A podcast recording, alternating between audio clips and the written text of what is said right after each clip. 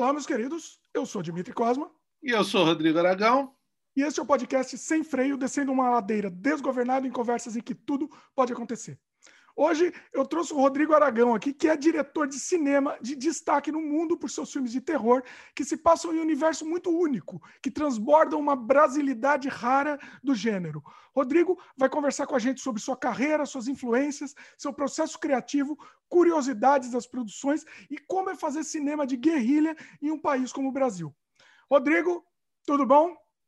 Tudo bem, ótimo, melhor agora.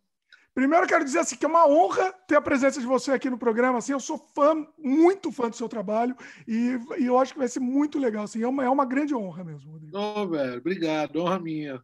Muito bacana. Bom, temos bastante assunto para conversar. Deixa eu antes fazer o jabá aqui para a gente já começar depois a nossa conversa. A gente está disponível em vídeo no youtube.com.br Dimitri Cosma e também em áudio no Spotify, Apple, Google, Anchor, entre outros. Siga a gente lá para receber o aviso dos programas novos, tá?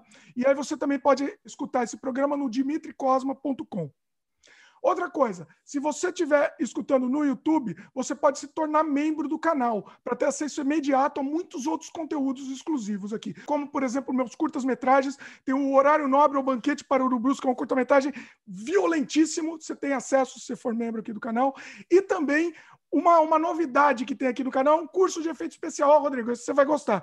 A gente Opa. colocou no ar um curso de efeito especial de duas horas, ensina a fazer próteses, daí você, você entende tudo. Rodrigo é especialista em efeito especial aqui. E para quem quiser, tá disponível esse curso aqui para os membros. É um curso que você faz prótese, faz o modelo do rosto, faz dente. Muito bacana, muito bacana. Dá uma olhada aí, sem compromisso. E aí você, além de você ajudar a gente a continuar produzindo conteúdo aqui, 100% independente, você ainda tem acesso a esse, esse material bem legal.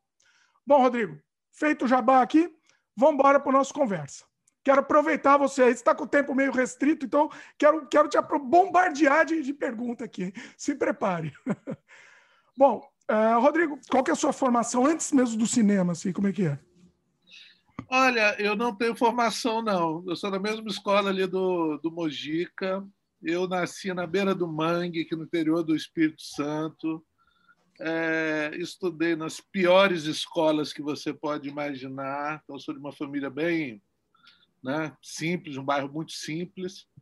E a minha formação principal foi assistir filmes. Meu pai era dono de cinema, então eu tive uma, uma infância com muito cinema, muito filme. Meu irmão mais velho, que é 10 anos mais velho que eu, é, estudava artes plásticas em casa, então eu sempre tive contato com filme e com arte, com tinta, com gesso, com argila. Acho que essa foi é, a minha principal formação. Na minha adolescência, em Guarapari, naquela época, Espírito Santo não tinha nenhuma faculdade de, de cinema, nem de audiovisual, nem nada assim. Hoje tem, são cursos relativamente novos, é, mas houve um projeto muito bonito aqui da, da prefeitura da época, que era oficinas de arte. Então, eu me agarrei muito nisso e pude fazer oficinas é, curtas, de 30 horas, 40 horas, mas eu pude estudar é, desenho, história quadrinho, teatro de boneco, teatro, tudo que eu achava que podia me ajudar a fazer cinema, eu busquei e estudei. Então, é meio isso. Seu pai era mágico também, né? Era mágico também. Então, tinha essa. Na verdade, quando eu nasci, o cinema do meu pai já tinha fechado. Então, eu peguei ali o resto ali de, de, de projetor 16 milímetros em casa e, e, e, truques de mágica. Tinha uma loja de, de, de truques de mágica e, na época, a prefeitura da cidade contratou ele para passar filmes em comunidades carentes. Então era uma coisa bem interessante que ele, ele passa, levava os projetores de 16 milímetros, passava curta-metragem, desde de western, Chaplin, comédia curtinha, é, kung fu, e montava banquinha ali de, de mágica. Então tinha esses dois lados. Eu acho a mágica ela tem muito a ver com os efeitos especiais, né? Porque por isso que as pessoas falam mago de efeitos especiais, que na verdade é, é, a, a, mágica é o máximo da cara de pau que uma, um ser humano pode chegar, porque é muito absurdo, né? Você está fazendo uma coisa que não existe ali na cara das pessoas, as pessoas acreditam naquilo e então é muito parecido com o efeito especial. Me encanta muito. Bacana. E você também fez um. Você começou no terror com aquele espetáculo itinerante, né? O Mausoléu. Como é que foi isso daí? O, o Mausoléu foi em 99 é, a 2004 eu trabalhei nele. Na época foi meu meu sócio o Herman Pidney, que foi produtor dos meus primeiros filmes também. É, eu já estava tentando fazer alguma coisa de audiovisual, não rolou. Vamos fazer, vamos assustar as pessoas ao vivo, né? E foram alguns anos da minha vida dedicado a isso. Era um grupo muito de amigos, assim, que é é, é o início também das fábulas. Assim, é o mesmo grupo que começou a fazer filmes junto. E eu acho que esse, esses anos nós apresentamos, assustamos mais de 30 mil pessoas. Olha. Isso foi a nossa. Você perguntou sobre a formação. Acho que essa aí foi a minha formação de terror, de assustar as pessoas, de, de, de ver reações de medo, né? entender de que, é que as pessoas sentem medo. Né? Não existe melhor faculdade que essa. Essa foi a melhor faculdade. é verdade, é verdade. Eu posso falar com, com, é, com todo o conhecimento que as pessoas mais medrosas que tem são os homens bobados que praticam arte jiu-jitsu, os machos que gostam de revólver, esses são os mais cagão que tem, tem medo. Valentão, né? Os valentão. Pega, passa por cima da namorada, grita igual a mulherzinha, sabe? Esses são os mais, assim, garanto. Muito bom, sensacional. Bom, vamos, vamos já então agora para o seu primeiro filme, o Mangue Negro, né? Você, inclusive, assim, começou diferente da maioria.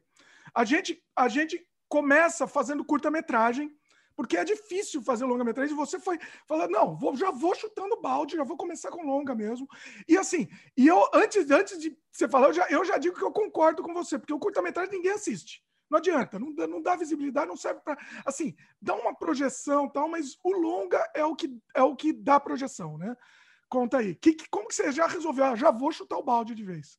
Rapaz, um dia ser coach para falar dessa, dessa coisa do, do mangue negro, porque é, eu passei muitos anos da minha vida tentando fazer cinema, tentando fazer curta. O próprio Mausoléu ele veio de uma tentativa de fazer um curta, que o Herman não topou a ideia do curta, mas topou a ideia do teatro. Então foi. Tive ideias idiotas como fazer festival de heavy metal para levantar grana, sabe? Não uma, dois festivais já fiz. Sempre tomei ferro, né? Da idiota. Heavy metal não tem dinheiro, cara, para levantar dinheiro. Só não tem dinheiro, é verdade. Pois é. E, bem, o Mausoléu ele acabou em 2004. Foi uma um disquite muito difícil, assim, né? Muita energia, muitos anos, muita paixão. E aí o grupo se desfez e eu voltei para casa completamente para casa dos meus pais, assim, completamente falido, mesmo sem perspectiva nenhuma. E eu acho que esse foi o momento que eu tive coragem de fazer o filme, porque eu, eu, eu tentei tanto, tentei tanto, não deu certo. Então, pior do que tá, estou desempregado. Pior do que dá, não tem como, vou fazer o filme. Então, esse processo de ir para o quintal de casa, catar madeira velha e começar a fazer um cenário sem saber se você vai conseguir uma câmera para filmar, e descobre alguém que tem uma câmera. Então, assim, o, o, o Mangue é um filme muito precário, mas muito. As pessoas falam, às vezes, de baixo orçamento, é, às vezes eu até rio quando alguém fala, ah, esse filme de baixo orçamento, porque nós não, não filmamos com a Alex, filmamos com a Red e tal. Rapaz, baixo orçamento é muito, é muito punk mesmo. Não sabem de nada. Não sabem de nada. O que, que é? O Mangue. É, eu acho que é um milagre, cara ele ter tido toda essa importância que ele tem hoje e ter passado em tantos países até comercialmente ter funcionado, porque são, foi equipamento muito ruim, né? Era um equipamento péssimo, era câmerazinha Redcam, é, é, nem HD é. Não tinha microfone. Ah, não, não foi em HD. Você nem fez Não, não. Eram os Panasonic 3CCD, Redcam. É, não tinha lâmpada, sabe? Nós fizemos dois holofotes é, com lâmpada incandescente, de madeira, com papel alumínio, e não tinha tripé, a gente tinha que ficar segurando a luz. Então, tem muitas cenas que a gente está segurando, e aquela merda dava choque. Quando está rolando uma cena lá, daqui a pouquinho o cara, ai, o choque, primeira cena. Foi, foram três anos muito muito divertidos assim fazendo esse filme, você mas cara, você levou três anos para fazer. Três anos. Começamos em 2005 e o filme foi lançado em 2008. E eu penso muito nessa produção que eu sempre falo isso. Se você não tem grana, pelo menos faça com tempo. É. O problema é você não ter dinheiro nem tempo. É, então, se filmávamos finais de semana, então tinha ali um tempo para preparar o efeito especial, para planejar como é que vai ser aquela cena de ação. Então, trabalhava meio sozinho no meio de semana, fazendo boneco, fazendo as coisas, e no final de semana o pessoal vinha ali dar uma força na, na, nas filmagens. Sempre também era uma surpresa quem aparecia ou quem não aparecia, que era aquilo, né, cara? Receber cinquentão aí pro, pelo final de semana, comer pão com mortadela ou macarrão. Ainda, aí, pelo menos ainda você, ainda dava um, um, Tem filme que nem isso, viu? Pode falar a verdade. É mas, isso. O, mas assim, e, e, era geralmente com amigo, né? Você fazia com amigo tal. Amigos, amigos. A Kika trabalhava comigo no mausoléu, é, que faz a, a, Raquel, o Ricardo trabalhava também no mausoléu. É, o Valderrama era meu amigo de, de longa data, tudo era um grupo de amigos, assim é, muita confiança, porque a gente não tinha exatamente. Eu tinha história na cabeça, mas não tinha um roteiro com início, meio e fim, de, do que ia acontecer. E teve ator que foi embora, né? Enfim, tudo podia acontecer ali. Então, o roteiro é vivo, o filme é vivo.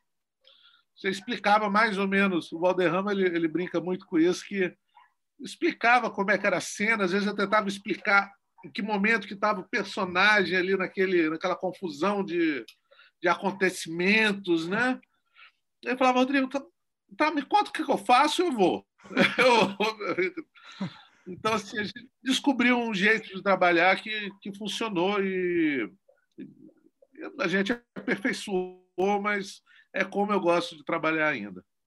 E uma coisa assim, eu acho que uma coisa que chamou muita atenção do, do Mangue Negro é o do, do Mangue Negro é, o, é a brasilidade dele, né?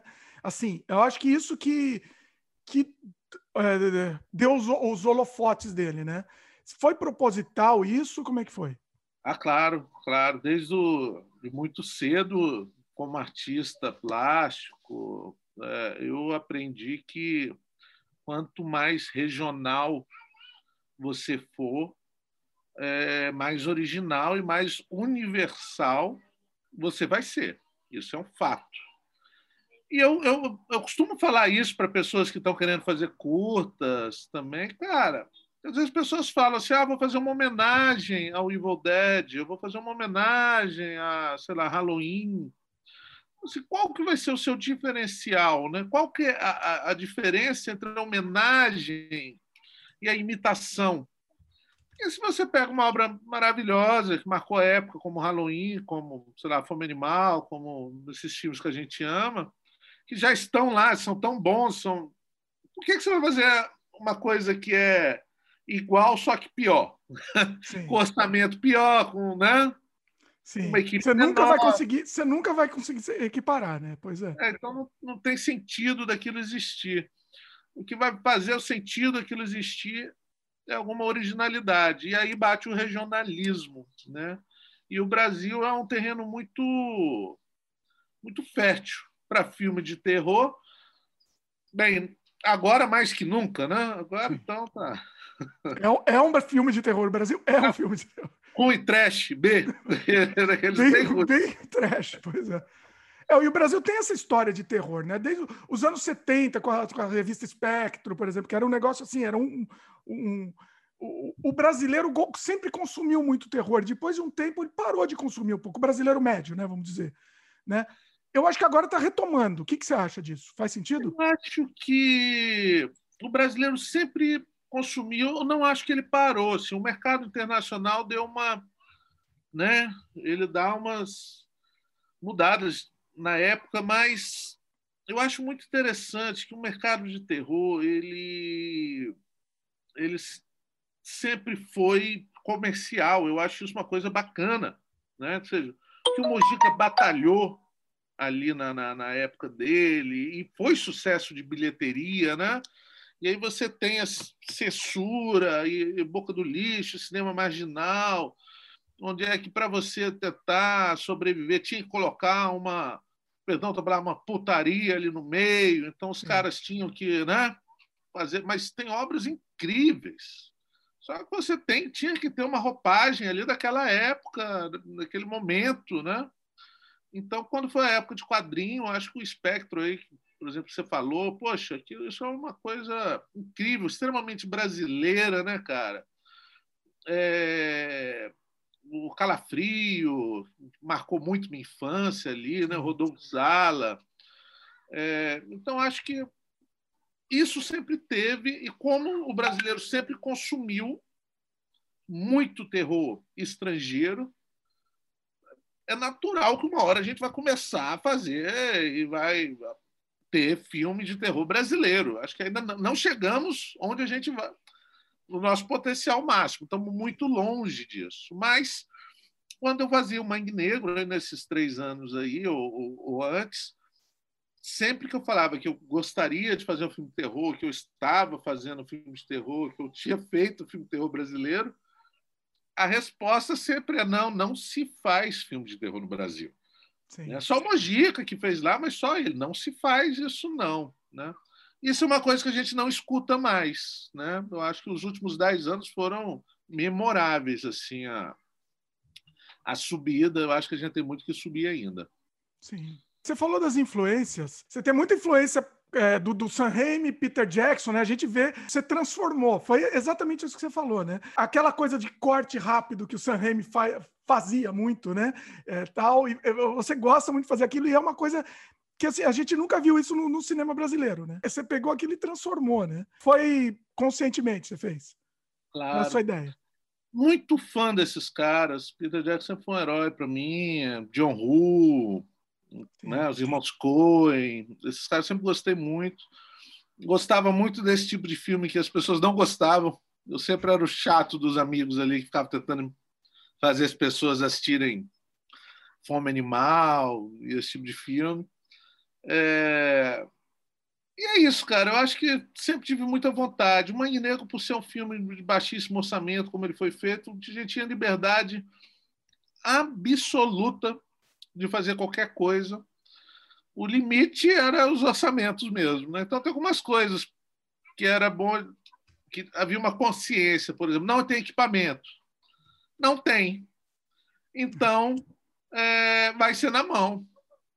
Se vai ser na mão, vai ser rápido, vai ser tremido. Vamos, vamos usar isso aí que a gente tem. Legal. Temos grandes atores, com respeito a todos os meus amigos que participaram, que têm talento sim, mas não são atores acadêmicos que têm capacidade de, de, de, né, de ter um bifão ali de duas páginas e vão falar e tal, vai dar super certo. Não era bem isso, né? Então vai ser picotado, porque a gente repete a cena sete vezes, eu pego o primeiro trecho da, da frase ali que ficou bom, com o último da lá, e vamos então, muito essa, essa consciência também. É possível dessa maneira. Então, vamos fazer da maneira que é possível fazer o melhor que a gente pode fazer agora. Sim. Sem reclamar. Sem reclamar. Sem reclamar. Vamos fazer o possível. Legal. O, a locação do Mangue Negro, você falou que nem existe mais, né? Hoje em dia ela mudou tanto. É, que... mudou muito, mudou muito. Ali a parte do Rio, tá, ele está muito poluído hoje em dia já era poluído naquela época, mas hoje está muito pior. E ali o fundo do quintal não existe mais, e boa parte de onde a gente filmou é, uma cena de perseguição ali na beirada do mangue, aquilo tudo foi meio invadido. Então já hoje tem uma comunidade lá, já não, não tem como visitar mais, infelizmente. Olha só. O, bom, e é interessante não... que o personagem fala o tempo todo, né? O, o Mangue vai morrer, o Mangue vai morrer, e realmente está morrendo. Aconteceu, né? É, triste. É. O... Assim, e agora vamos falar um pouco da projeção, né? A gente se conheceu, se eu não me engano, a gente se conheceu no, na Mostra de Cinema de Bordas de 2008. Foi 2008, não foi? Cinema de Bordas? Eu acho que foi. Que o Mangue Negro foi Rapaz, exibido. Rapaz, talvez, talvez tenha sido em 2009, que eu, eu acho que é a primeira vez que o Mangue Negro foi exibido no Cinema de Borda, eu não fui. Não, acho que era eu bem início mesmo. Lá, então. então talvez, é, pode ter sido numa. Eu lembro que foi um. Uma... Eu estava na sessão da Noite Chupa Cabras e eu fui. Eu fui em alguns cinemas de borda. Acho que não, eu 3, acho que era o Mangue Negro. 3. Eu acho que era o Mangue Negro, se eu não me engano, e a gente trocou umas ideias. É, foi, foi um evento lá, uma, um coquetel, acho que a gente trocou umas ideias. Se eu não me engano, foi o Mangue Negro mesmo. A gente estava exibindo o Horror Capial naquela época. Legal. É... E assim, e foi um, foi um estouro, né? Foi essa, esse momento da redescoberta do, do, do terror underground brasileiro. É... E foi realmente. Você acha que o cinema de bordos, por exemplo, foi, foi para você foi um, um estopim, assim, foi uma, foi uma coisa que serviu para alavancar? O que, que serviu para alavancar eventualmente? O, o Mangue Negro, especificamente, né? Como foi o seu primeiro? Não, não acho que não mesmo. É, não sei se teve algum alavancamento, com todo respeito. Mas, assim, a primeira sessão do Mangue, ele foi no, no, no Fantaspoa. Hum. O Fantaspoa ele foi muito importante. Ele convidou o filme sem ver o filme. Já meu primeiro tinha lançado um trailer no Orkut da época. Hum. E eles me chamaram. Assim, então, foi a primeira vez que eu fui no festival. É, foi uma sessão que eu nunca vou esquecer ele tinham fãs de terror mesmo. E eu acho que ninguém estava preparado para ver aquilo. Foi muito surpreendente para aquela plateia. A plateia derreteu e riu e, e riu muito e bateu palma. Foi muito bonito assim. É, acho que nunca a gente consegue voltar aquilo ali. É, nesse, nessa plateia já estava o pessoal do Rojo Sangre, é o festival da Argentina, é, mais antigo da América Latina, né, de, de terror, e daí o Mangue já foi para lá e já ganhamos o prêmio de melhor filme. É, e daí foi, dali foi para todos os festivais de cinema fantástico da América Latina, todos. E ganhamos depois no Chile, então a gente viu foi uma quantidade de prêmio bem bacana. Assim, o Mangue ele fez um, um percurso bem, bem bonito.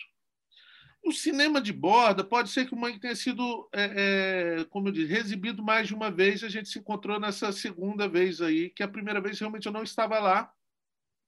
Hum. É, mas o pessoal me contou que foi muito bonito, a sessão foi linda, o pessoal gostou muito. E eu comecei a frequentar ele, eu acho que no segundo e o terceiro. A noite do Chupacabras eu estava lá com certeza, conheci o pessoal lá do Roquio, Renato Dib, Estava lá com o seu Manuelzinho, que é uma pessoa muito importante para mim, para o Espírito Santo, né? É, é complicado. Essa, essa questão do cinema de borda ele é uma é uma característica muito interessante porque é uma janela para um monte de gente e é uma janela muito bacana, achei muito interessante até o trabalho acadêmico deles em cima disso, né, de ser uma uma beirada que é disforme, mas eu acho que nenhum cineasta quer ser cinema de borda por Sim. uma simples questão que uma das regras lá do cinema de borda que eles colocam é que quem faz cinema de borda não sobrevive da, do cinema. Tem que ter um é. outro emprego. Pra... E a gente ama muito esse cinema que a gente sabe fazer, então é... eu quero viver de fazer filme, fazer audiovisual. Né? Então não quero ser borda, não. Posso ser under, posso ser de uma fatia ali pequeno, pode ser baixo orçamento, B, Z, o que for, mas é, eu quero sobreviver de, de, de audiovisual. É legal, bem, é, exatamente. Eu penso, penso, assim também, exatamente. E bom, vamos para a Noite do Chupacabras, né? Foi em 2011, né, que foi lançado. É. Aí você já estava, você já estava com o Joel Caetano também, né? Com, com o Peter. Uh, como é que foi? Aí vocês ainda tá, ainda estavam no esquema guerrilha também, né? Assim, sem também sem orçamento. A gente foi no esquema guerrilha. Não me considero ainda, né? Mas a gente foi sem apoio nenhum até o quarto filme, até as fábulas. Foi com Erma, foi independente. O Mata foi o primeiro que a gente conseguiu é, o edital. A Noite dos Chupacabras é, foi uma coisa muito interessante, foi a primeira vez que a gente tinha um diretor de fotografia, a gente tinha uma câmera um pouquinho melhor, um pouquinho melhor, né? Era uma Sony, era HD, e pude convidar o Joel, o Peter, que a gente se conheceu em festivais e teve uma, uma identificação ali. É, a Noite para Cabras, eu falo que é tudo que um cineasta, que alguém está querendo começar aí na carreira, ou quer fazer um filme de terror, não deve fazer, porque é, é um filme de ação no meio do mato, de noite. Cara, é uma roubada. Nossa, eu assisti e falei, nossa, olha, olha a loucura que eles estão fazendo de noite. Exatamente, é muito difícil. Principalmente em HD, né? É muito mais é. difícil tomar à noite. É. E, então, assim, é uma coisa que eu falo, se for para começar, não comece assim. É... Mas, assim, vocês conseguiram, assim, é uma loucura, mas vocês conseguiram, isso que é impressionante. Mas foi muito difícil, esse foi muito difícil. Foram 50 dias, era para ser 40, foram 50, e a gente filmava em blocos de 10 dias, literalmente no meio do mato mesmo. Olha. O que elevou a dificuldade lá em cima, porque o mangue era isso: você filmava três dias, dois dias, e tinha cinco ou quatro dias para recuperar para ir de novo. Hum. Lá, dez dias era dez dias direto. Nossa. E muita, muita paixão demais, muita vontade de fazer, muito sangue no olho, né? Então, assim, essas coisas de folga, de horário, não tinha. A gente ia, ia direto. É uma coisa que eu não faço mais, não. Tenho mais coragem de fazer isso, não. Acabou. Já, já foi. Estou muito velho para isso. A filmagem é exaustiva, né? É, é, é, sempre exaustivo, né? É. Até que eu falo que eu, vida boa, com todo respeito à é de crítico, né? Que você fica lá sentadinho no ar-condicionado, limpinho. Aí fala mal, ah, o diretor deveria ter feito assim, o outro deveria ter feito assado. Vai lá, vai lá fazer. Facinho. Tem essas coisas. É, o, o, a Noite para Cabras, eu que editei também, acabei que editei uns meses depois, porque teve outro trabalho no meio. E às vezes lá no processo de edição você fala, cara, mas essa cena tá uma merda, cara. Por que, que, por que, eu fiz isso? Desse jeito. Aí você se lembra de como você estava naquele dia, porque você estava vários dias sem dormir, dormindo duas, três horas por dia, fio tinha pegado fogo, o sol estava para nascer, o ator tinha passado mal, e você se lembra dessa, dessa parte toda, fala, ah, é por isso que não deu certo como deveria. Mas aí você faz o quê? Você percebe que aquela cena específica tá uma merda. Você let it go, deixa ela no. O que, que você faz? É, velho, a navalha, uma coisa que eu aprendi assim é que o filme é vivo. Sim. O filme não vai sair como está na sua cabeça, né? Isso é um é uma uma psicose que você tem, ah, não, tá aqui, não. Você passar daqui para uma tela, vai passar pelas mãos de tantas pessoas, vai passar por tantos processos que ele vai se transformando. Sim. E quando você aprende é, a, a, ver isso aí e entender e perceber e gostar disso, eu passei a me divertir muito mais. Hum. Eu posso dizer que todos os meus filmes é, teve duas versões. Normalmente eu estreio no primeiro festival com uma versão, aí eu escuto esse retorno é, das pessoas, olha, isso aqui tá bom, eu sinto a plateia também, ainda tem essa coisa de sentir o público, né? E quando você vai passar o filme no festival, você já está de saco cheio daquele filme, você não quer ver o filme, mas você assiste a plateia para entender, olha, uma piada que você achou que estava funcionando não está, tal cena ali, as pessoas se desinteressaram e depois você vai picotando, né? Todos os meus filmes tiveram uma uma navalha aí de uns 10 minutos e com certeza melhoraram depois. Eu acho que essa é a importância do festival mesmo, né? Acho que você falou uma coisa, é, faz sentido mesmo. E principalmente agora que a gente não consegue mais lançar em festival e ver a reação das pessoas, é, é muito mais difícil, né? Você, você lapidar o filme. Fazendo falta. Tá fazendo você precisa pedir para conhecido, e conhecido nunca é, é 100% sincero, inclusive, né? Assim. Não é, não é. Isso que eu falo, eu, eu tenho interesse em fazer alguns projetos infantis aí que o melhor é criança. Porque às vezes a pessoa fala uma coisa na sua frente, depois vai lá fala outra. É. Existe uma questão de um gosto pessoal também que gosto pessoal, gosto pessoal, não, né? É, não Eu acho que existe objetivo. É. pseudos críticos aí, né? Que hoje todo mundo, todo mundo pode ser muito crítico aí na, todo mundo fala o que quiser, né? Claro, mas tem muitas pessoas que são enfáticas, né? Não, isto é assim, aquilo é assado, não pode ter isso, não pode ter susto, não pode ter aquilo. Povo chato. Não, o cara o cara, né? Eu quero que o filme seja assim. É. É, é o filme que eu quero que seja.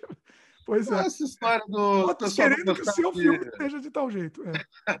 Eu só não gostar de Champscary, né? De, de Povo chato, gente. Jumpscare é muito legal. Existe o, o, susto legal, bem feito, o susto mal feito. Né? Uhum. Quando é aquela coisa que o cara vai caminhar para lá, a música diminui, ah, vira para as costas, já está o cara aqui, já são coisas muito batidas, então é ruim. Você já espera, né? Você já é... espera o susto. É. Agora, por exemplo, o Exorcista, né? É um clássico, indiscutível, tal. Tem jumpscare ali, velho. E tem dos melhores que eu já vi, que eu tive a oportunidade de ver ele depois de velho, rever, né? No cinema. E realmente é muito bom aquela coisa que o cara faz ali. Tem uma, um momento que ele está ouvindo a voz do capeta ali e tal. E vai ouvir que tem mais vozes, e assim vai aumentando ali, a plateia vai, aí toca o um telefone com o volume. Tá! O cinema faz. Ah! É, com e todo mundo ri né? depois. ah, que delícia! todo mundo assusta, todo mundo ri. É, né? Os namorados se abraçam, se beijam, ótimo, vamos lá, vamos de novo. Como é que você pode deixar isso ruim? As suas chatas. É legal, velho. Inclusive, pelo que eu estou entendendo, esse daí está tá fazendo é algum, é alguma crítica também ao pós-horror aí. O que, que você acha do pós-horror? Eu acho que o pós-horror. Que é proibido. É né? Como é que é? Pós-horror é suspense, já existia isso. Olha, pois é. Porque é isso, né? O pós-horror, ele, eles abo aboliram completamente o jump scare, né? E, e... É, eu acho que essa, essa questão do. Que é isso, né? A pessoa quer colocar em caixinhas. Ah, é. tem é desse, isso aqui é dessa maneira, isso aqui é dessa maneira, isso aqui pode, isso aqui não pode. De arte não é isso, gente. O cinema né, é um é um envolvimento. A questão do termo pós ele por si só ele já é ruim, né? Porque normalmente na história da arte, toda vez que você coloca um pós, quer dizer que aquilo que foi antes não era bom. Não serve mais. É. Né? É. É... E o terror, ele tem bastante disso. Ele tem essa questão do, do, do terror envergonhado, né? É muito comum a gente ver aí muitas vezes, até diretores mesmo atores também, elenco, que quer vender um filme, quer dar dando uma entrevista sobre o filme, fala: não, mas esse filme não é só um filme de terror, ele é mais que isso, porque ele tem uma, uma carga emocional, porque ele tem isso, tem aquilo outro. A própria pessoa já está falando contra. Ele está querendo valorizar, né? Valorizar o, o mas é uma valorizada errada, né? Parece que você não estava querendo fazer aquilo ali, como se o cinema de terror fosse um gênero menor, e não é. Não é. Kubrick fez terror, velho. Spielberg, todo mundo fez um bom oh, é, de, é, é, de, terror, mas desculpa, desculpa, não é bem de terror, né? Mais ou menos isso. É isso aí. Povo chato, velho. Assume, né? É, tá certo. O, uma coisa que eu gosto muito dos seus filmes é o clima que se passa. É, é, é esse clima de, de, interiorano, eu acho muito agradável isso, né? Até a, é, além da, da, da, parte da ação propriamente dita, o clima que você constrói. Eu gosto muito disso. E, e os efeitos práticos também, né? Você sempre, você, agora, agora você está tendo um pouco de efeito de, de de computação também, mas tem muito, muito efeito prático mesmo, né? Assim, ainda continua com os efeitos práticos. É, eu acho que a questão do clima, é, é, como diz, a questão de você utilizar o que você tem à sua volta. Acho que isso é fundamental. Não se levar tão a sério.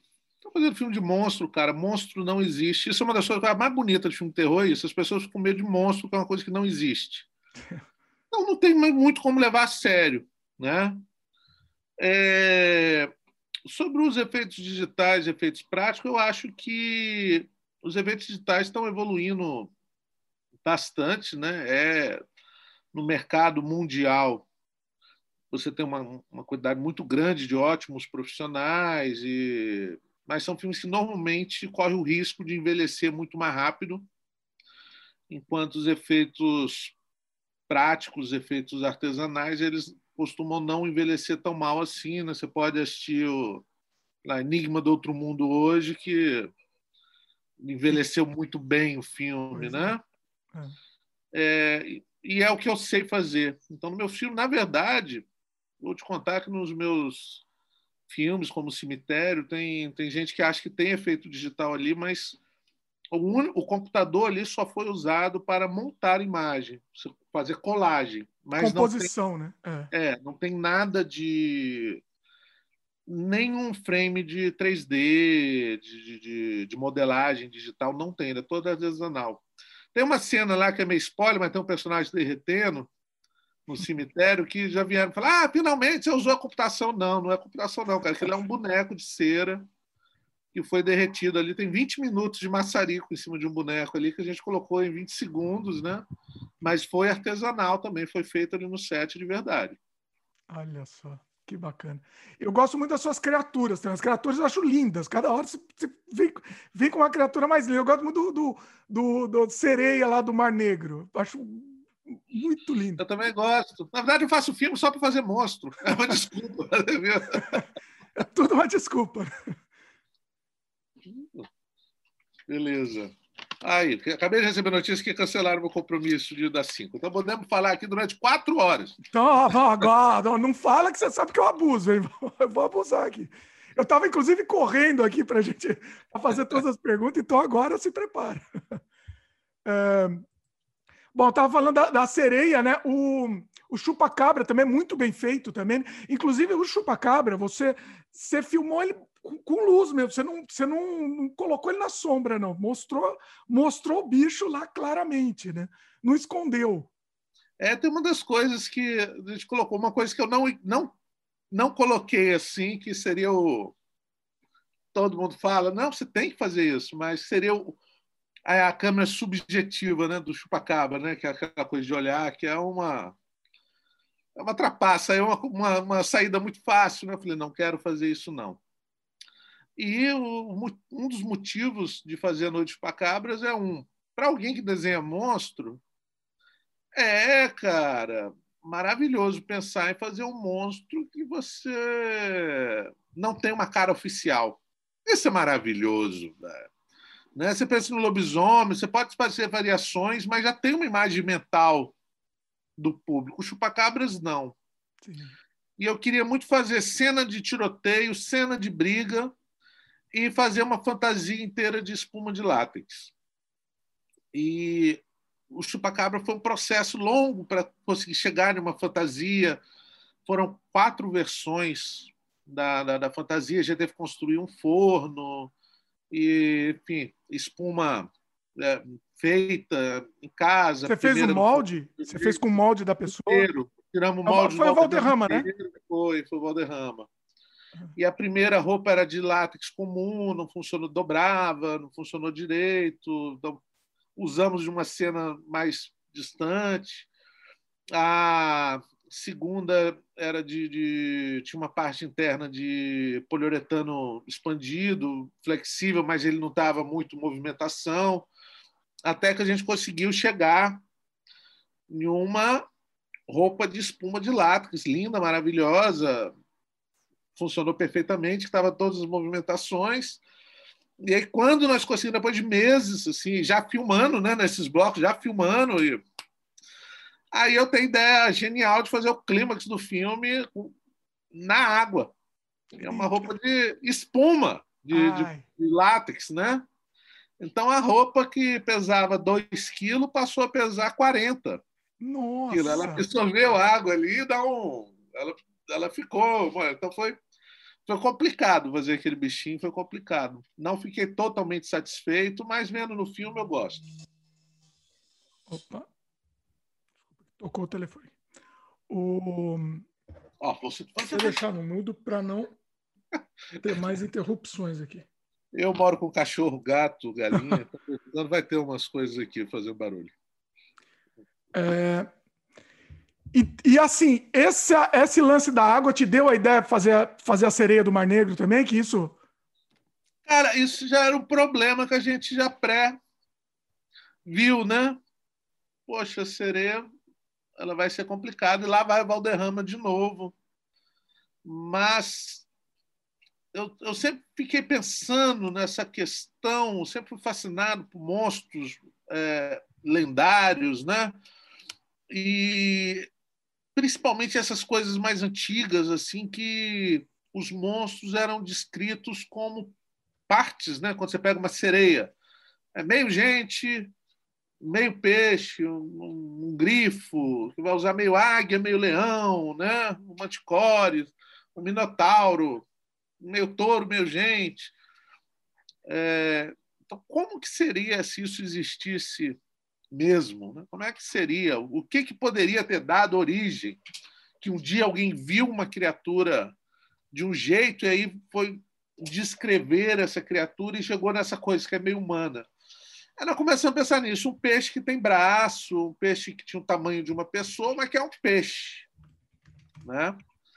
E o Marco Sereia ele já é meio zumbi, ele já, mas é um boneco que eu gosto muito, que eu gostaria de fazer um, um filme mais sobre ele, assim, porque eu acho que ele foi ainda pouco aproveitado, assim, ele está mais caldo. É, com certeza. Você tem um, você tem um, um universo seu, né? Uma coisa interessante é, ele se passa, o, todos os filmes se passam no mesmo universo. Isso é, é de propósito mesmo? Como claro, é que é? Claro, desde o início. Bem, eu quando eu estava lá na época do do mausoléu ainda, sonhando em fazer meu primeiro filme, foi que eu escrevi o roteiro do Cemitério das Almas Perdidas.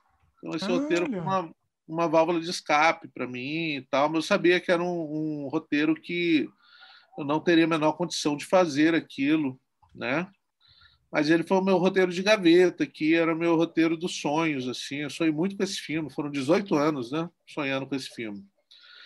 E lá no Mangue Negro, quando eu escrevi o Mangue Negro, eu peguei minhas anotações velhas, mas eu sempre fui muito prático no sentido, o que que eu tenho? O que que eu, o que que eu tenho para fazer isso aqui?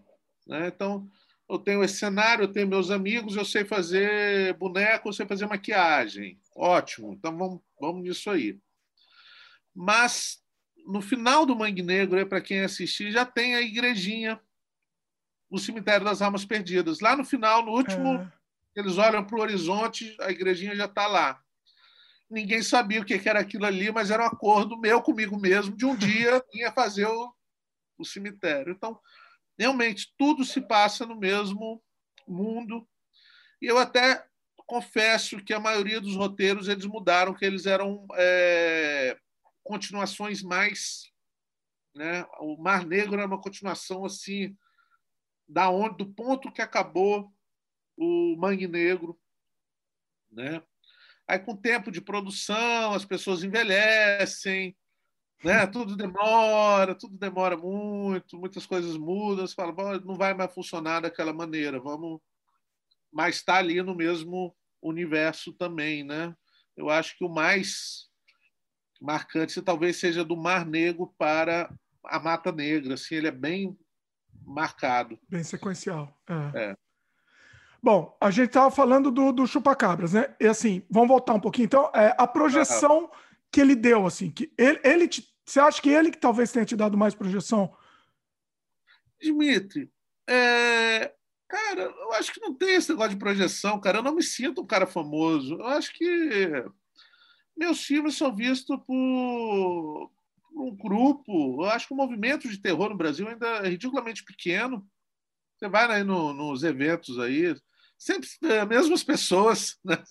É, pois é. Aquele mesmo grupo Isso, de gente. Né? É.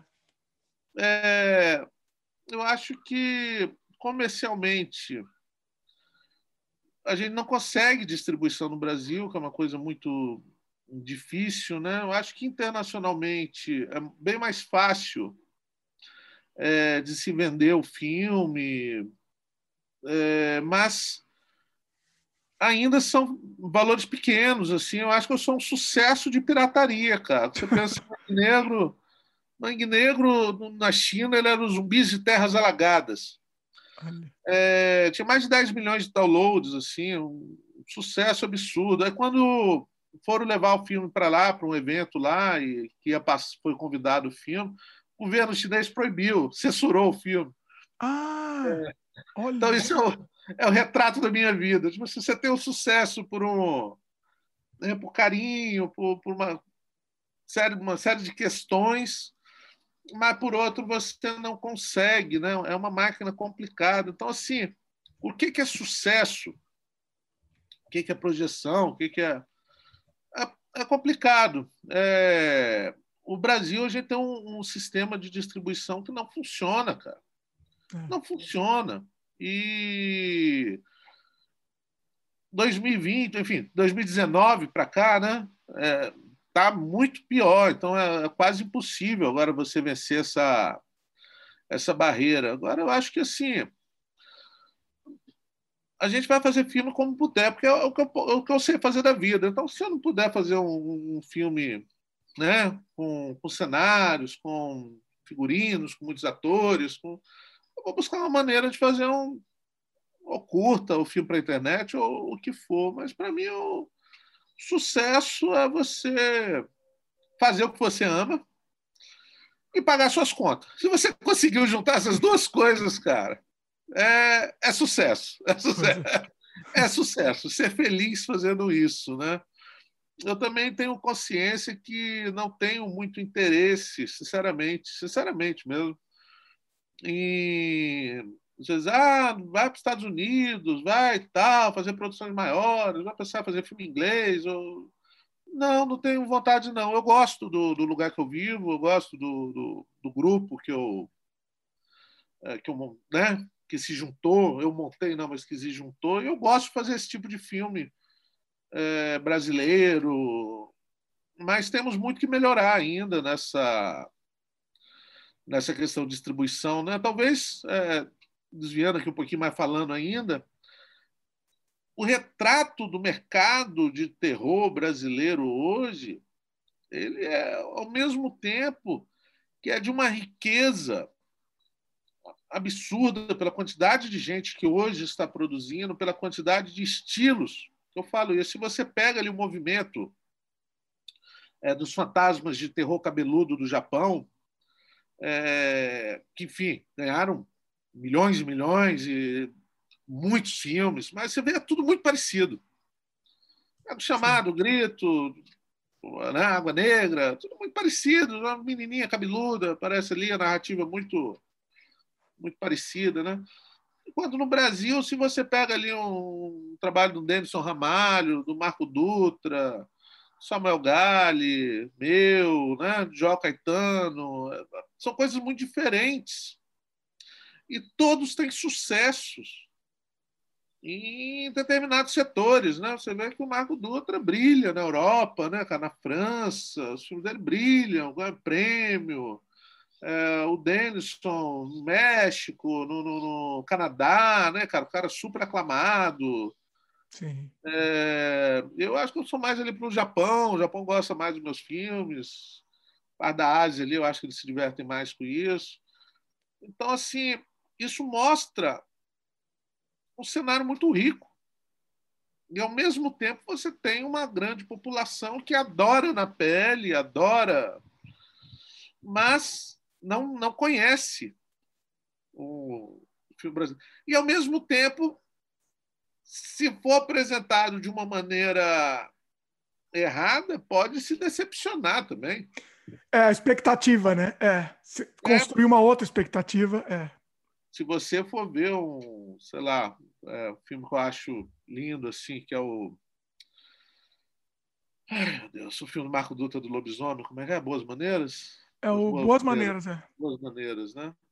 É, filme lindo, premiadíssimo no mundo todo, né? E tal, que bom que existe esse filme, mas se você estiver esperando uma Anabelle, de repente as pessoas começam a cantar, que pode ser um choque, né? Olha. Meu Deus, no terror brasileiro as pessoas cantam. É, ou ver um filme igual o meu, mesmo tem esse exagero todo, né? Eu acho isso interessante, assim, essa riqueza toda, ela é muito impressionante, é única, eu acho, no mundo. É. O, é, eu acho que te, é, é, é, isso, é preparar o clima, a pessoa, a, o, o, grande público, né? Quando a gente fala de sucesso, a gente tem em mente o grande público, né? E, e, e no Brasil é complicado, né? No, o, o, pessoal tem, tem preconceito, tem preconceito. É. Já tem preconceito com filme brasileiro, e ainda mais filme brasileiro de terror. Cê, é, uma história, eu lembro, até hoje, assim, na, na Blockbuster, lembra da Blockbuster? Você ia alugar ah. filme, não tinha. A, a, prateleira de terror era mínima, e aí tinha a prateleira de suspense. Aí eu lembro, por exemplo, tava o Massacre da Serra Elétrica no suspense. Por quê? Porque se tivesse no terror, ninguém ia assistir. Né? Não é incrível? existe esse preconceito, né? Não tem jeito, né? Assim, é... Existe, existe, é complicado hoje chegar. Eu penso muito Mazarop, assim, o Mazarop é um cara que é um herói para mim, né? O Mojica e o Mazarop, para mim, pessoalmente, no cinema brasileiro, são os dois pilares que eu tenho como meus heróis, assim, em coisas muito diferentes. Sim. Mojica, em toda a sua paixão, sua criatividade, sua. Né? O cara está muito à frente do seu tempo, e ousadia e, e tudo, e ao mesmo tempo ele conseguiu é, algum sucesso de bilheteria, mas um, um total desastre na vida comercial, né? na, na, na um desastre. A vida do Mojica é uma tragicomédia, né? Enquanto você tem o Mazarop, que é um cara que, que, segue um beabá, mas faz, fazia ali religiosamente um filme por ano, cara. É heróico isso. Sim. Mas uma águia comercial, né? o cara conseguia entender o que as pessoas queriam ver naquela época, desenvolver um sistema de distribuição único né, dele próprio. Meu pai era dono de cinema nessa época. Ele falava, cara, filmes do Mazarop é, dava fila que dobrava o quarteirão e era o único cara que tinha um. Ele, ele fez uma cadeia de distribuição com aposentados, né? ele contratava os aposentados, o aposentado ia lá com lata de filme no, no cinema, é, verificava a máquina, se estava lubrificada, se estava correta, ia para a porta do cinema e contava aqui, ó. Ninguém passava a perna nele, não, conta Olha. 12. Né? E aí terminava a sessão, ele pegava o filme e levava para o hotel. Então, assim, o cara desenvolveu uma, uma coisa única dele, que era uma distribuição independente. Um processo único. É. único. Então, assim, cara, o que, é que o Mazarop estaria fazendo hoje com internet, com YouTube? É, é, já que a distribuição padrão não está funcionando, né? Vamos, vamos pensar em outra. É, e está na hora, né? Inclusive, está na hora já de, de mudar isso. Passou, passou da hora. Você, fa você falou do Mojica, né? Você se incomoda em ser comparado com o Mojica? Você se considera o sucessor do, do Mojica? Você se incomoda disso? E assim, eu sei que você é fã do Mojica, assim como toda, toda a nossa geração assim, que admira o terror é fã do Mojica, né? Mas essa questão da comparação aí. Não, isso é uma coisa que eu, eu, eu penso muito em como responder isso. Porque assim, eu sempre falo, cara, o Mojica é um cara único no mundo na história do cinema de todos os tempos. Realmente, se você pegar a biografia dele, não tem paralelo com o que o Mojica fez, o Mojica foi. Então, ele era muito único. Né? Então, não, não me sinto é, é capacitado a ser comparado é, com ele, ou falar sucessor. Né?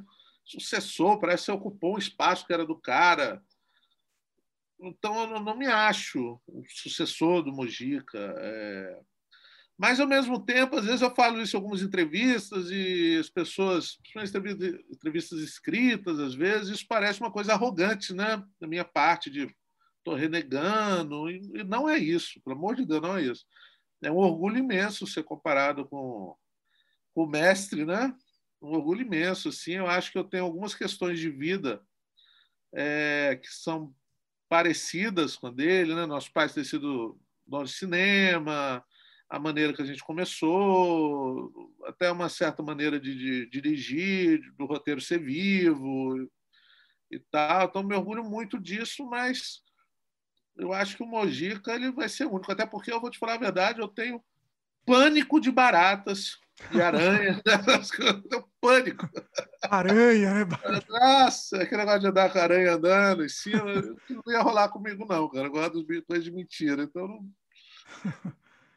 É, e, e, o pessoal até usa esse argumento para quando vai te entrevistar, ele, até o tagline, né? Ele é o sucessor do Mojica. Tem um monte de jornal que você na capa, sucessor do Mojica. Usam isso até para chamar atenção, né? Eventualmente. É verdade. Já tive de tudo. A gente teve gente escrevendo, brigando comigo. Você está se comparando com o Mojica? Não, velho. Não. É o jornal, não tem nada a ver com isso, não.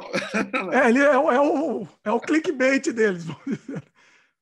Bom, falando em Mojica, está na ordem aqui As Fábulas Negras de 2015, que é uma antologia, né? E uma delas é o último trabalho do Mojica, né? É... É. E aí, fala um pouco aí do Fábulas Negras. Rapaz, as Fábulas era um, é um, projeto meu que muito antigo também e uma dessas coisas que hoje eu analiso assim, meu Deus, que inocência minha, que a ideia era reunir todo mundo que estava querendo fazer filme de terror no Brasil, é, ter um retrato desse mercado rico é, que estava se formando ali. Então, o projeto é: vamos fazer um primeiro volume com quatro ou cinco histórias para a gente poder vender para alguma emissora, para algum portal, para alguma distribuidora, produtora, para alguém para a gente poder continuar. Né? Então, ele, já foi escrito em três volumes e já tinham 12 diretores ah, é, contratados. Ele era para ser uma série, e muito com esse essa bandeira de cada história vai ser o roteiro de um determinado realizador com liberdade, com estilo do cara, com, né? Então é não teria uma pessoa melhor para inaugurar, para começar isso do que o Mojica, né? É, eu, eu, confesso, eu sempre conto essa mesma história, mas é a mais pura verdade. Eu não tinha coragem de chamar o Mojica para dirigir um projeto tão precário aqui no Espírito Santo e tal, não tinha mesmo. Mas a gente queria que de alguma forma ele participasse. Falei, ah, pelo menos que ele fazer uma apresentação, fazer aquela coisa clássica dele lá do Cine Flash ou algo assim. Chamei, ele topou, a gente foi tomar uma cerveja lá para combinar, e no meio da história da conversa falamos que tinha uma história do Saci. O Saci é coisa nossa, o Saci é brasileiro, sempre quis fazer um filme do Saci. Quer fazer isso, Mogito? Eu faço. Esse, Opa! Aí, aí assim o roteiro foi para a mão do Mojica. É, para mim, foi a maior honra da minha vida ter o Mojica aqui. Ao mesmo tempo, era uma coisa um pouco melancólica, porque foi a última vez que o cara sentou na cadeira de diretor. E era um filme paupérrimo. As Fábulas é muito pobre, muito pouquíssima verba, assim, equipe ridiculamente pequena, filmada com 60D, sabe? Com câmera ruim. E, enfim, o Mojica merecia muito mais. Né? Se olhava, o Mojica merecia muito mais do que aquilo ali. Mas ele está, estava se divertindo horrores, horrores com o filme. Ele voltou para casa mais jovem do que quando ele chegou aqui, um cara que era notável, assim, um, um cara rejuvenesceu no, no, set. E ele se divertiu muito de, de ser um filme para ele muito fácil também, né? De ver os jovens ele falava isso, não, isso daqui está muito parecido com quando eu comecei no Ataque 60, porque é a mesma coisa. A câmera está diferente, o equipamento é diferente, mas é a mesma coisa, igual. E tem uma coisa que ele. Duas coisas, assim, lições que vão, vão ficar para mim. Uma é essa questão do, do de como tratar um ator, né? O Mojica ele era performático, era daquele jeito mesmo. E ele fala, a gente percebia que ele dava o tom da interpretação no ação, né? Então, quando a cena de suspense, ele atenção, câmera, som e ação. E o ator já entrava naquele o ritmo da ação dele. Então, quando era uma cena mais nervosa, né? atenção, câmera e ação! E o ator já entra. então, essa maestro, né, cara? Um cara regendo, assim. E aí tem algumas coisas que eu vou levar. Uma vez tá, eu estava levando ele para ir filmar, né? era uma parte alta aqui da cidade, estava uma tempestade terrível no caminho, chovendo muito, eu dirigindo, falando com ele, poxa, Mochica, essa chuva, né, cara? Que problema. E ele, qual que é o problema da chuva? Não vai atrapalhar. Não tem problema, rapaz. Se chover, chove na fita. Tá tudo certo. E isso é uma coisa que até hoje eu falo: se chover, chove na fita. E é virou, isso. virou chavão, né? É isso. Deu problema, tal, era para ser assim. É Deus falando que o filme era para ser assim. Então vamos lá, não tem essa de, de parar para reclamar, não. E teve uma vez também, a gente começa a falar do Mojica, eu fico com vontade de contar os causos.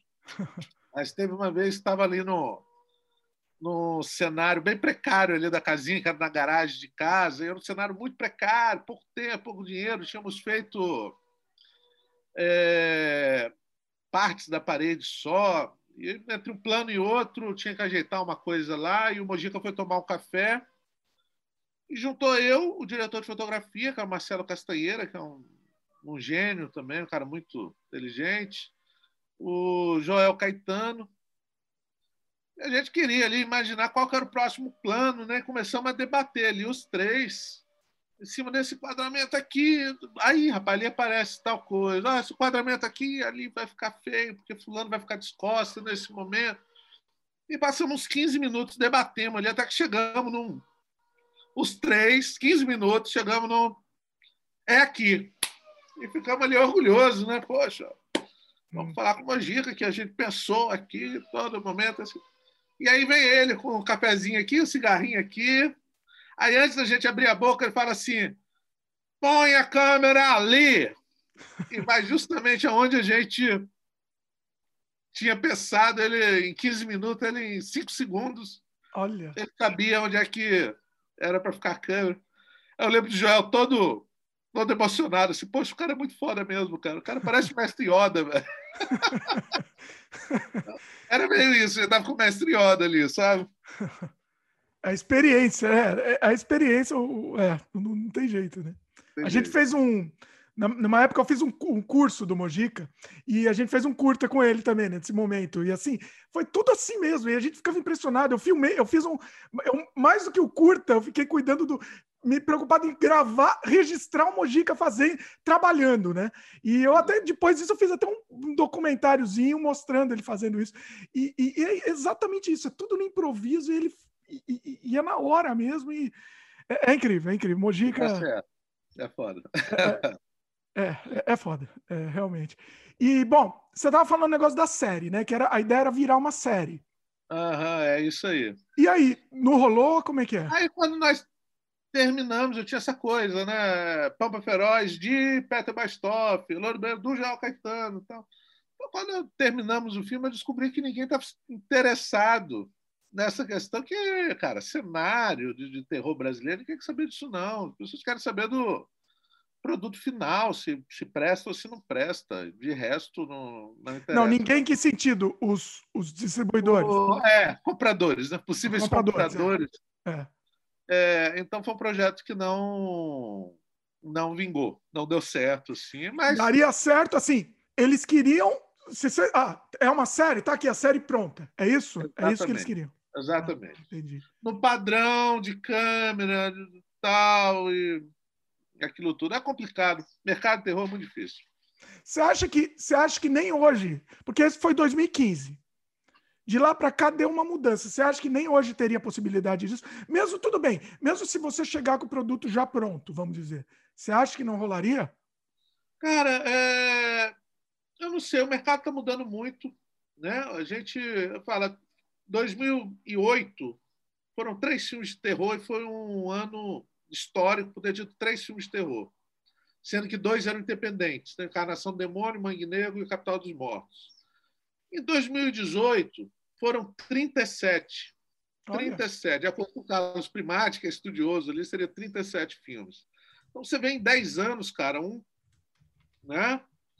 E é isso, com o volume, com a quantidade, vem a qualidade. É natural, né? As pessoas começam a, a ver isso aí e perde a estranheza, e eu acho que as portas vão é, se abrindo. Então a gente teve aí um. É como uma corrida, e você está lá e pegou a velocidade, e aí tinha uma barra de ferro na altura do joelho do cinema brasileiro, né? Que foi a eleição de 2019 e o que, que uhum. vem acontecendo. E quando você cai com o joelho quebrado no chão, tinha um monte de pino, que é a pandemia, né? Então, Errou tudo. É.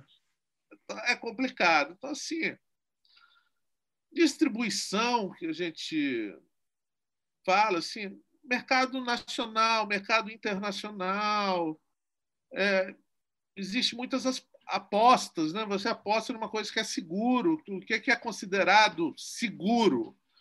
É terror Netflix que a gente fala, né? Que é o terror ali, suspense, uma porta abre. Chapa né? branca, né? Chapa branca, vem com aquelas louras peitudas lá, que é tudo parece a mesma pessoa, né? Os, os branquinhos sarados, que tudo parece a mesma pessoa.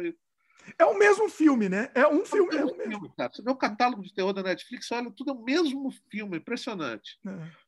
E aí, às vezes, você conversa com, com alguém aí de alguma distribuidora, eu já tive as conversas com mais de um agente de distribuidor. O que nós estamos procurando é um filme assim, assim, assado, tudo aqui, aquela mesma coisa. É um problema que às vezes você faz um filme chapa branca e ele, ele acaba sendo um filme chapa branca e, na verdade, as pessoas não gostam muito. É. E aí não faz sucesso também, né? Não vou falar nome aqui de filmes brasileiros. Opa, tem vários aí. Isso.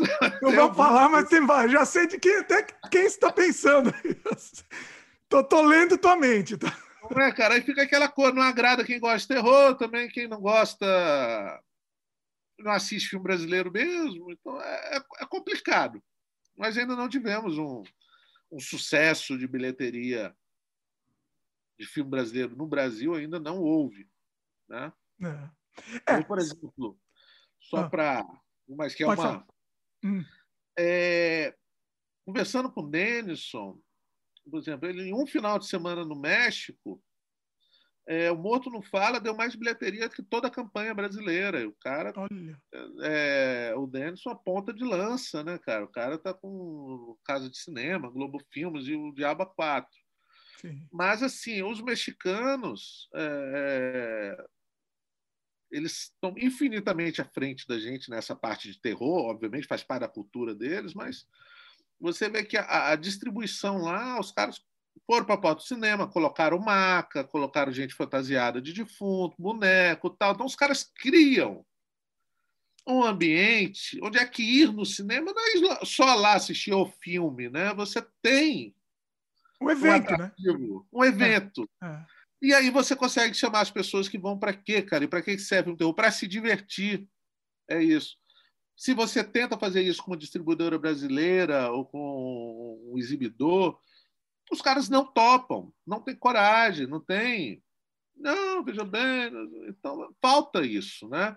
Agora, esse momento de virada que a gente está vivendo é um momento para mudar os nossos pilares e mudar os conceitos. Tem que mudar. Um filme ele não pode ser medido pela quantidade de gente que foi numa sala de cinema, cara. Não pode. E agora, então, que não vai mesmo. Hum. Por exemplo, O Cemitério é um filme, meu maior filme, um filme que levou muitos anos da minha vida, é um filme de 2 milhões de, de reais, 2 milhões e 100, com dois editais, foi uma batalha levantar essa, isso tudo. E atualmente é um filme que vai ficar um tempo no limbo, porque é, é exigido pelo edital, pela Cine, que ele estreie antes numa sala de cinema. É. E você não tem sala de cinema por causa de uma pandemia, por causa de uma situação assim, e você não consegue sair disso, porque o cine está funcionando meia bomba, né? E, então, assim, a gente tem que pensar nas novas janelas, nos, nos novos meios de, de, de, comunicação, porque levar povo para ir sala de cinema, onde é que do lado está passando os Vingadores, e para assistir um filme brasileiro, é muito difícil. Não vai, é, não tem jeito, realmente. Não tem jeito. E assim, você estava comentando, vou até voltar um pouquinho que você comentou do Encarnação do Demônio, né? Do Mojica, que foi em 2008, né? 8? 2008. E eles, naquele momento, ele é, é, os distribuidores estavam botando muita fé no filme. Fizeram muitos eventos, não sei se muitos, não sei se tanto, tanto quanto esses que fizeram para o Denison no México, mas fizeram muitos eventos, muito é, é, coisa de lançamento, gastaram muito com o lançamento e não aconteceu o filme. Uhum. Pessoas não assistiram, né? Assim, Sim. eu fui assistir, eu fui assistir duas vezes no cinema. É, a primeira vez foi no lançamento, num, num pré-lançamento, assim, então estava lotado. E a segunda vez foi num dia normal. Só estava eu no cinema. Só eu. Eu não estou brincando. Entendeu? Assim, claro. Um negócio, assim, eu nunca vi um negócio desse. Assim. Sim. Para não falar que só estava eu, estavam duas meninas, chegaram lá, ficaram cinco minutos e saíram do filme. Cinco minutos. Uhum. Só ficou eu. Então, assim, não aconteceu. Assim, foi, foi uma coisa assim que, que bateu na trave e foi uma super produção também, né? Foi super uma... produção. Mas Mojica, ele é maldito. Ele foi maldito. E uma das questões malditas do Mojica é que ele tem que fazer de tudo para sobreviver. Assim, tem coisas que hoje eu, eu, passo, tantos anos depois que ele teve que passar, que é a mesma coisa.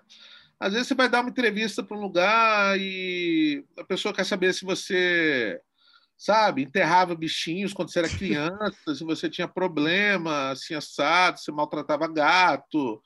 É... Então Nossa, você acaba... olha, você me fala, olha, você me, me sobe até o sangue. Me, me sobe o sangue. Então, Mojica, cara, ele teve que engolir de tudo. E ele teve que fazer tudo para sobreviver. Então, essa questão de, de, de eu já recebi é, convite de programa aí. Não, você faz um, a gente vai aí, você faz um filme rapidinho assim. Um dia a gente passa o filme. Então assim, as pessoas acham ainda que você vai pegar um filme, vai pegar uma câmera e vai jogar um sangue em alguém, vai fazer um filme de uma tarde.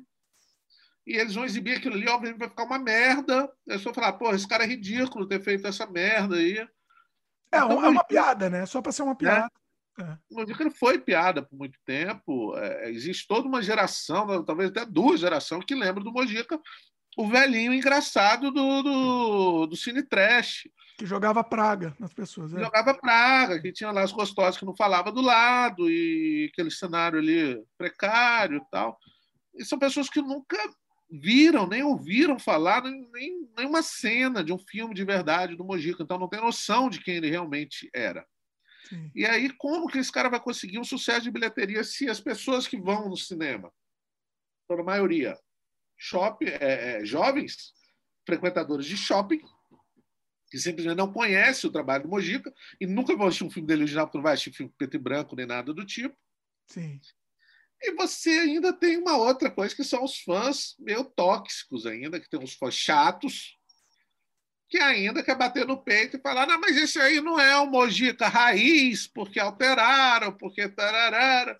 E tem muito disso. O fogo amigo. Fogo né? amigo, o fogo é. fã é. de terror, como você vê aí até a, a série do Mojica, a série Zé do Caixão, com o Matheus, para mim, fez um trabalho incrível interpretando o Mojica, incrível, me emocionei várias vezes com a interpretação dele. Sim. E é uma série, poxa, quando eu li o livro, é, né, o maldito, ah, cara, esses caras vão precisar de muito dinheiro, isso é um negócio de 50 milhões para fazer esse, uma biografia do Mojica. Então, os caras fizeram com, não sei quanto foi o orçamento, mas foi muito pequeno para o tamanho do projeto. E resolveram, estão é, é mostrando Mojica para uma nova geração, é, pegaram uma linha de abordagem muito interessante de cada capítulo ser em cima de um filme dele é, é, digno, né? resolver um monte de problema de baixo orçamento bem. Eu acho que tem um serviço ali digno. Sim. E você vê grandes fãs do Mojica, pessoas importantes assim, descerem a lenha, falar que não, não, não, assistiram, que é ridículo, porque tal personagem foi mudado, que tal ação não era exatamente isso, ele falou mal num filme chamaram Mário Bava de trash, umas bobagens, cara, que é adaptação, é... Então detalhe, tem essa questão detalhe, do... assim, Pra é. pegar em detalhe só para encher o saco. É. Pra encher o saco, povo chato, velho. É, é, é, é, o que mais tem, né? É, olha, eu vou te falar uma coisa. Bom, vamos, vamos avançar aqui. Vamos para o Mata Negra, de 2018. O que aconteceu? Eu assisti ele no YouTube TV. Olha só. É, aqui no Canadá, não sei se está passando, se está no Brasil também passando no Tube TV, né? Rapaz, acho que não, acho que está por aí mesmo.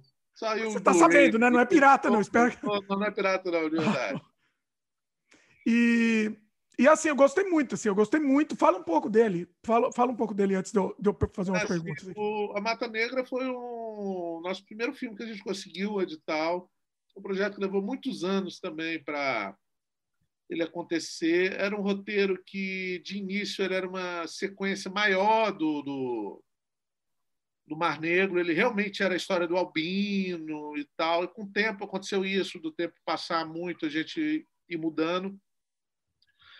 Ele, ele deve ter passado por uns três editais, cara, e nós perdemos todos. Confesso que só quando eu tirei a palavra terror e comecei a colocar fantasia.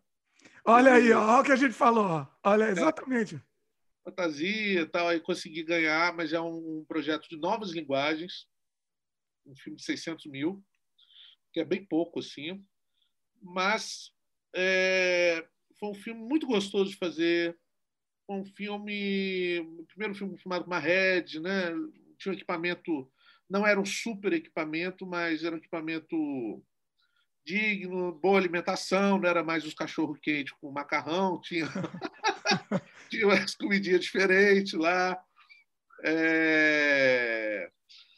Foi um filme muito bom, assim, e a, todo aquele sofrimento do, do da Noite Chupacabras, agora é a mesma locação, né? mas não foi nada daquilo, a experiência já não, não fiquei mais entrando no meio do mato, tudo feito ali na beirada, essa, essas aulas aí do Mojica de a Mata Negra, cara, ele é todo rodado em um raio de 100 metros, assim. É uma casa aqui, outra casa ali, o um cemitério aqui, o um cenário lá. Então, assim, a gente roda, cada cenário é um... É, mas é tudo exatamente no mesmo local. É, enfim, é um filme que ele abre uma janela para o meu último projeto de gaveta, que é o último capítulo dessa saga dos negras, que seria o Terra Negra, né? ele termina com essa. que é um projeto que a gente já tem também pronto, está aqui na gaveta do roteiro, vai ficar aqui um tempo, porque acho possível fazer agora, infelizmente. É um filme que muito fã chato me perturbou, também fala mal dele, porque esperando, meu mano, esperando banho de sangue e tal. Mas é o filme que eu mais ganhei prêmios. Né? Meu filme foi melhor distribuído e é o que tem mais, mais prêmio na parede aqui, por incrível que pareça, é do Mata. Né? E eu acho isso também. Acho interessante esses fãs que ficam enchendo o saco assim, por causa de que o outro era diferente. Todos os meus filmes são diferentes, cara. E é isso que me dá tesão. Claro, você vai fazer o mesmo filme, é, repetir, repetir, repetir. A mesma coisa, a mesma coisa. É. Eu fico fazendo a mesma coisa se me pagarem muito bem. Não, eu, sempre estou fodido. pois é.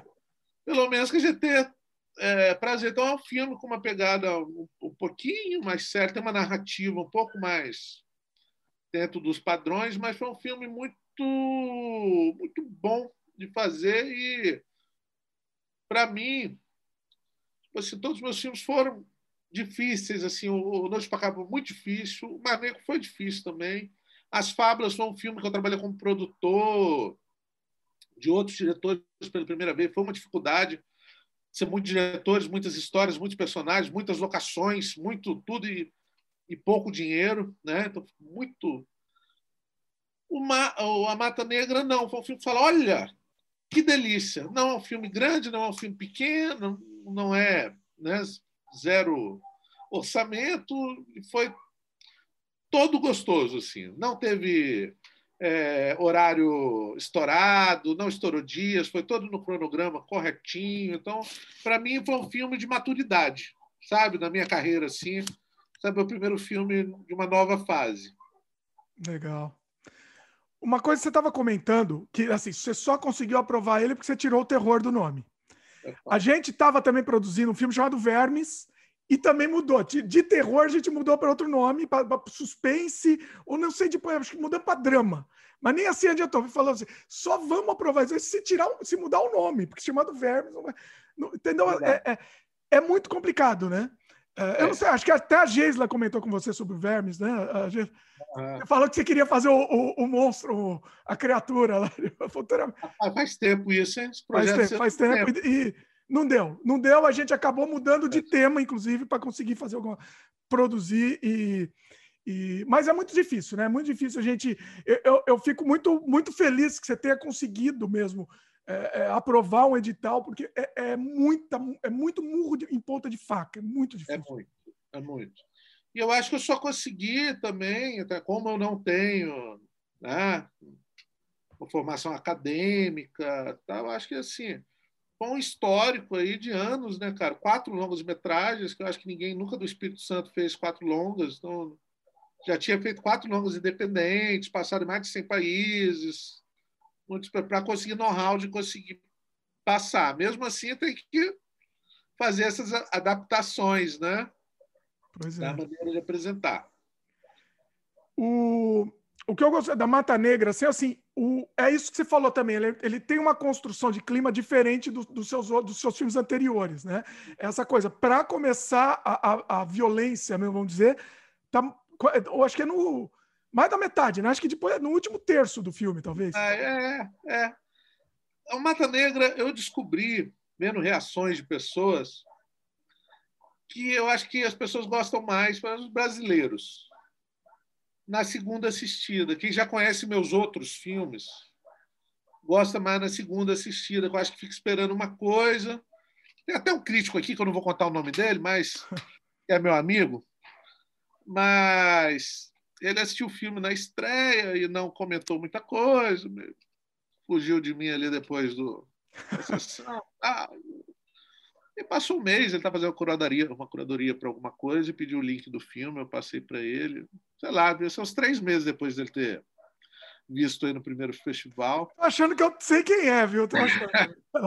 Aí ele me liga. Hum. Estava até no meio do trabalho, ele me liga e fala: Rodrigo, a Mata Negra é muito bom, cara.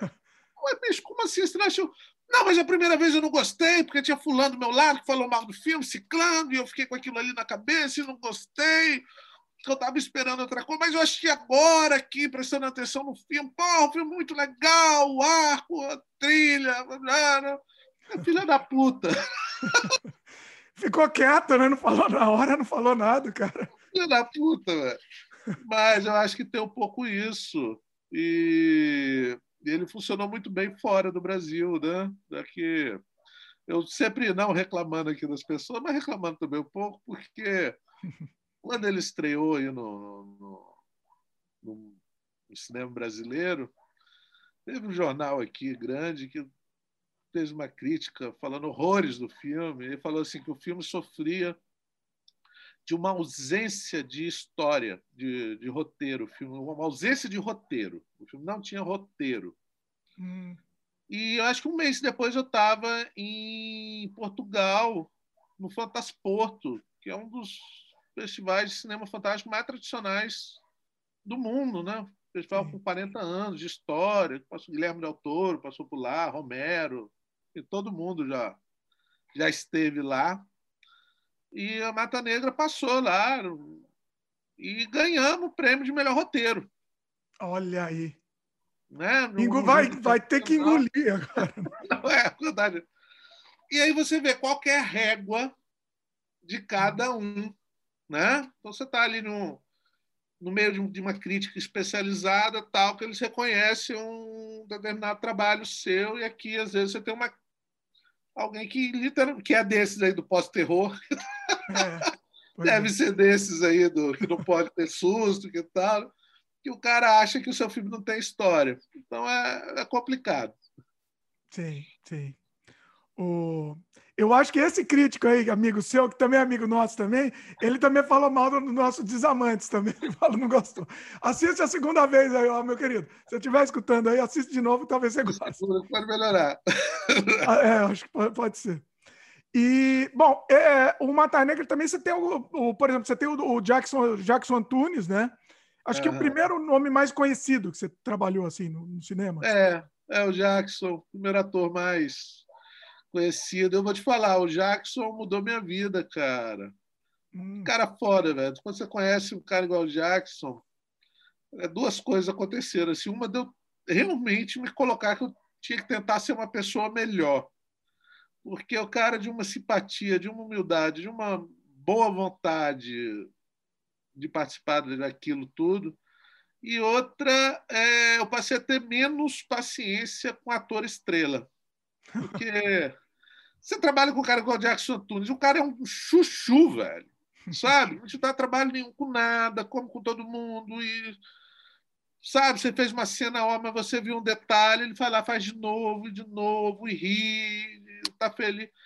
Aí tem uns atorzinhos meia tigela aí que, que acha que é incrível, porque fez umas peças teatro, fez dois curtas, que é ter né, tal comportamento, tratamento melhor. Não. Hoje eu não dou conta, não. Comigo não trabalha, não, sabe? Estre estrelou, já não, já não vai. Já vai, vai embora. É, pois é. E, e, e, você falou, ele se entregou mesmo, porque assim, no filme tem alguns momentos do, do Jackson que são bem, bem intensos, assim. Você vê que ele que ele tá, tava lá porque que, que der e vier. Né? Nossa, se divertiu, cara. E é muito incrível você ver alguém com técnica, sabe? Eu falava isso muito com minha filha. Cara, tenta sugar o máximo de, de perceber isso aí, tanto de postura no set, quanto de, de conhecimento, né? Ele tinha essas coisas. Falava, olha, tem uns amigos meus que não faz esse tipo de filme aqui não, cara. Mas eu? Eu me divirto demais, cara. Tem essas, esses detalhes assim que é. Eu, eu, eu falo isso até quando eu estou é, dando curso né, para atores jovens, é, que é essa questão da experiência que você está falando. Tem uma cena, por exemplo, que eles tem um monte de gente levantando Carol e é noturna, no meio do mato. Então tem uns fachos de luz assim, mas o último momento é uma câmera lá do alto com ele está no canto. Assim, a câmera estava uma mexida, uma coisa complicada e tudo deu certo, é tanta coisa ali tudo deu certo. E o Jackson está com uma sombra assim no rosto, assim, você vê que na hora da cena ali ele então, ele está na interpretação, o cara está ali totalmente, mas o cara consegue perceber um detalhe técnico da luz e na interpretação dele ele ah, ele percebeu isso. Ele, ele, é, ele percebeu. A gente tá no monitor e fala, vai ter que fazer de novo, né, cara? Mas ele ali no meio da cena, o cara percebe e, e se ajeita e se coloca de uma maneira. Então, isso é, é um aprendizado que só a experiência que, que traz, né? E é muito bacana, muito bonito e inspirador trabalhar com gente talentosa, né? Gente boa de verdade, é muito bacana, assim. Espero Sim. trabalhar com ele novamente. Muito bom. E, e, o, e temos também temos citar sua criatura também do Mata Negra, que é aquele demonião bonito lá que é. aparece é. no final também. Muito Nosso bacana. Capetão, né? Capetão, me diverti muito fazendo aquele capetão. é, foi, foi legal, assim. Eu lembro que o, o, Mata Negra eu fiz uma coisa que eu gostei muito, que era a edição no mato. Hum. É, que, o que querer? Nós montamos uma ilhazinha de edição no meio do mato e o editor literalmente ele editava. Todo dia de filmagem no dia seguinte a gente já tinha edição daquela cena né? E o editor ali o nosso horário às vezes noturna tá o editor em horários um pouco diferentes às vezes trabalhava sozinho ali na salinha dele. E a cena do capeta chegamos lá o cara ah não, não, não. essa eu fiquei aqui tomei café mas não editei não cara não vou fazer aquilo sozinho não. Ele não teve coragem de mexer no, sozinho. no filme sozinho. Muito bom Agora, isso funcionou bem? É interessante essa ideia. É, funcionou bem esse, essa edição em tempo real, assim? Velho, é, é uma coisa que eu gostaria de fazer para sempre, hum. mesmo. Porque você tem certeza do que está funcionando, o que não está funcionando. Se você teve algum problema, igual a gente está falando lá do A Noite para Cabra, foi estudado seis meses depois. Você descobriu uma coisa errada, cara, já era, né? Já era fudeu. Né? Você está fazendo ali na um dia soube que semana passada teve um problema com uma cena que não ficou do jeito. Aconteceu de plano não estar tá encaixando a luz, que é o lugar que a gente estava filmando, a luz mudava muito rápido. Aí você já monta e fala, ó, não está encaixando, vamos fazer isso de novo. ou coisas que a gente está planejando fazer e você vê montado e fala, cara, não precisa fazer mais, já está tá claro, né? Então foi, foi muito bacana. Assim, eu aconselho seriamente as pessoas fazerem isso, cara. Traz o editor para o set que vai mudar a sua vida. Nossa, eu achei bem legal essa ideia. Muito, muito interessante mesmo. Não dá para ser você mesmo que vai editar, porque senão você vai não. destruir, né? Mas é, é, legal isso. Gostei. Bom, e vamos agora para o seu mais recente filho, o Cemitério das Almas Perdidas, lançado em 2020, né? Fala aí um pouco dele, antes da, da minha bateria de perguntas. Cemitério das Almas Perdidas, como eu disse, é, é o meu roteiro dos mais antigos, né? roteiro 2002, foi meu filme de gaveta. Quando eu vi que o Mata Negra, nós montamos o edital do Mata Negra e vencemos o edital, eu falei, olha, quem sabe, talvez, o cemitério possa sair da gaveta, possa ser um filme possível. Ele era muito mais... Você já assistiu, velho? Assisti. Assisti no festival. Eu acho que... Eu não, não sei, um desses festivais. Esse aí. Muito legal, gostei muito. Bacana. Assim, era um filme muito maior, o roteiro é muito, muito maior né, do que aquilo lá, mas você pegar isso, pô, essa é a história. Eu não tenho condição de fazer isso, eu não tenho condição de fazer aquilo, isso aqui não dá, mas eu consigo contar essa história mostrando isso, isso e isso. É possível mostrar essa história. E eu tomei uma coragem de tirar esse filme da gaveta e eu coloquei ele no edital de desenvolvimento. E ganhamos. Então é um edital que ele te dá uma graninha ali para você poder sentar a bunda e escrever durante os meses. E nesse caso ele me dava um consultor, alguém do mercado, é, que vai fazer uma análise, dar opinião, fazer uma consultoria do, do, do seu projeto. Foi o meu consultor foi Alexei Abib, é um roteirista, né, não é do gênero, e foi maravilhoso, cara. Foi maravilhoso. Isso é outra coisa que eu falo para todo mundo que queira é, fazer cinema também. Se você conseguir um olhar de alguém que não tem relacionamento com você, que não é seu amigo, não tem relacionamento com o projeto, é, é, que lance um olhar frio e técnico sobre o roteiro, é muito bom. Então ele apontava, ó, isso aqui não está fechando, essa cena é desnecessária, esse personagem aqui, não sei não, isso aqui, a gente... então foi muito bom. E aí a gente foi, foi a primeira vez que eu ganhei o um edital é, estadual, né? É um filme de terror, né? fantasia, tal. É fantasia, é, fantasia. Mas ele tem uma ele tem uma carga muito interessante para cultura capixaba, porque ele é muitos alicerces. É uma alegoria sobre alicerces da colonização do Espírito Santo. Né? Então, existe essa igreja, que é o Convento da Penha, que é no Alto do Morro. Está aqui. O Espírito Santo foi colonizado por bandidos. Está tá na história, né, cara? É um lugar de castigo.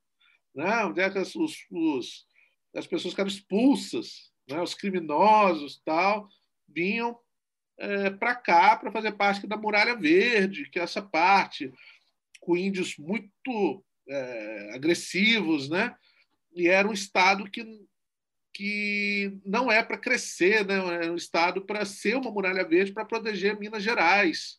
Né? Então, se alguém invadisse a, pelo Espírito Santo, é o caminho mais curto de chegar a Minas. Então, não deveria ter estrada, não deveria ter nenhuma facilidade, né? Então, isso está na alma capixaba. Isso, então, esse filme é uma alegoria muito sobre isso também. Então, ele, ele dá bons argumentos para um edital estadual investir nele. Então, é o meu sexto longa-metragem, é a primeira vez que eu ganhei o edital da minha terra, e é o primeiro filme capixaba a ganhar o Prodecine 1, que nem existe mais, mas que era o edital mais concorrido do, do, do país também.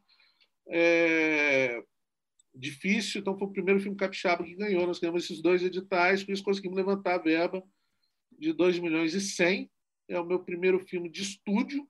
A gente decidiu que ele seria um filme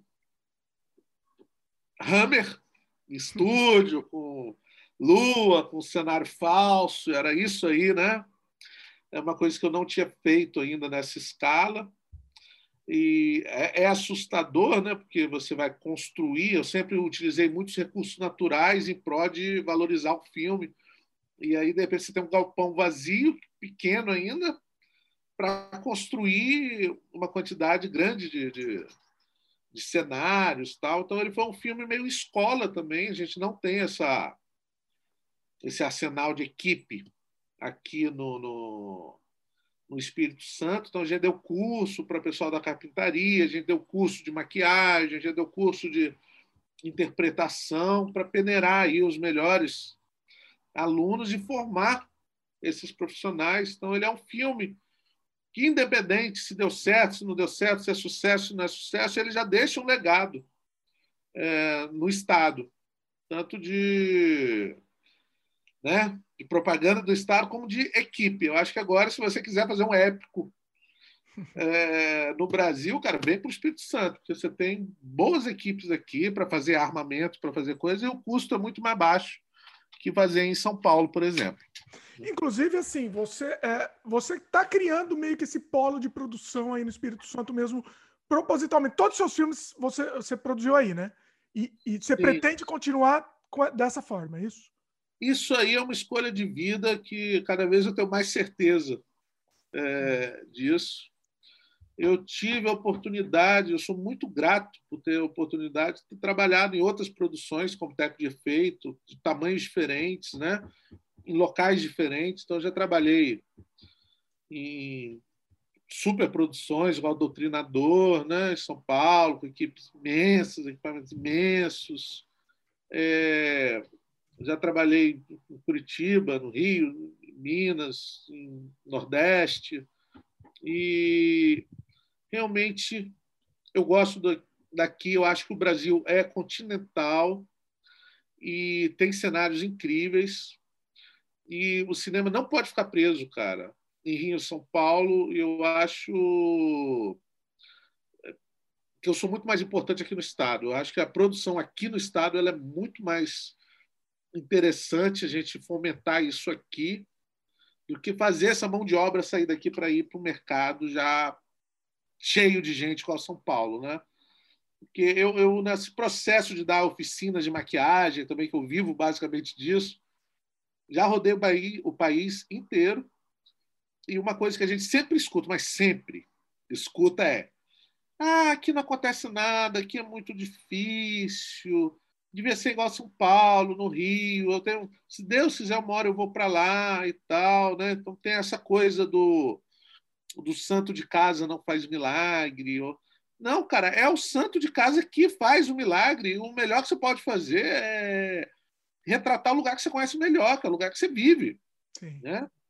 É, então, para mim, hoje é muito mais confortável estar tá trabalhando no Espírito Santo, assim, com a equipe que eu já conheço. E é muito bom, porque quando você dá uma indústria muito grande, um mercado muito grande, não sei como é que é fora do Brasil, mas quando você pega um mercado igual São Paulo, é, você tem um aparato técnico e um, uma corrente de produção tão grande que as pessoas não têm nenhum elo com o filme. Né? Você tem uma produtora, tem um diretor ali que dali ele vai fazer outra coisa, outra coisa, outra coisa, que é uma coisa contratada, a equipe técnica hoje está naquele filme, amanhã vai estar em outro, e não importa nada daquilo ali. Enquanto você vai trabalhar no Nordeste, no, né? lá trabalhei com culto parente, ou aqui no Espírito Santo, ou em Curitiba ainda, tem uma paixão ali em, em torno daquilo ali, porque as pessoas batalharam para chegar naquele set, naquele momento ali, é, eles estão mostrando o negócio da terra deles e tal, que é muito diferente e é muito gostoso, e isso me atrai muito, isso me interessa muito, e eu não, não quero perder isso. É, acho que é, e, e, é, e, é, a sua marca, né? É a sua é. marca também. O, você falou assim que você estava pensando em fazer esse daí, você queria fazer esquema Hammer, né? Vamos falar um pouco de, de referência. Eu senti um pouco, você fugiu um pouco aí do, do Evil Dead, do, do Fome Animal, e você foi mais, sei lá, eu senti um pouco de referência de filme italiano de zumbi, filme canibal, né? No, no, no, cemitério das almas perdidas, assim. É, um pouco de Hammer também. Fala um pouco disso daí, dessas referências e. Fala, ah, se, eu, eu tô, fala se eu tô, se eu tô viajando, tá faz sentido. Certo, tá certíssimo. Eu, aquela questão assim, vamos fazer o que a fruta da época, né? Com esse aqui a gente vai fazer cenário. Então, isso vai nos dar uma mobilidade, ter uma luz mais mágica, de, de, de ter mais cores, tivemos equipamento melhor. Então, opa, vamos brincar com isso. Tive uma grua, cara. Primeira vez na vida que eu tinha uma grua que mexia a cabeça, controle remoto e tal. Então, o filme inteiro é. Né? Ah, que delícia. Aproveitar, vamos ter que aproveitar, né? Tá vamos aproveitar. Essa, aquela grua foi um dinheiro bem investido, cara, porque. porque foi, usou mesmo. Nossa Tem aquela sequência, o plano, a, a, sequência de abertura, né? Ah, não, a sequência de abertura é no, no Mata Negra, né? Que tem um drone né? na mar, na floresta, é. né? É. É, então, assim, a gente pode aproveitar bastante disso. E muito confortável. Foi muito confortável. Eu re-homenageei, de certa forma, o mausoléu, né? Para mim foi uma coisa muito pessoal, importante, assim, porque ali tem parte do texto real, é bem parecido com o que era. Eu pude imortalizar o mausoléu um pouquinho no filme e eu estava o tempo todo com, com o filme da Hammer, eu estava o tempo todo com, sabe, Vi, é um filme russo que eu gosto muito, é, Armando Osório, que fez o A Noite do Terror Cego, gosto muito desse cara. É, então estava com esses, o Mário Bava, né? É, a gente pôde pegar essas referências assim de vários diretores que eu amava muito e aquela questão. O primeiro filme que eu rodei com Alexa, então você tem um mega trambolho desse tamanho, você tinha uma gruta. Então, opa, vou brincar agora de.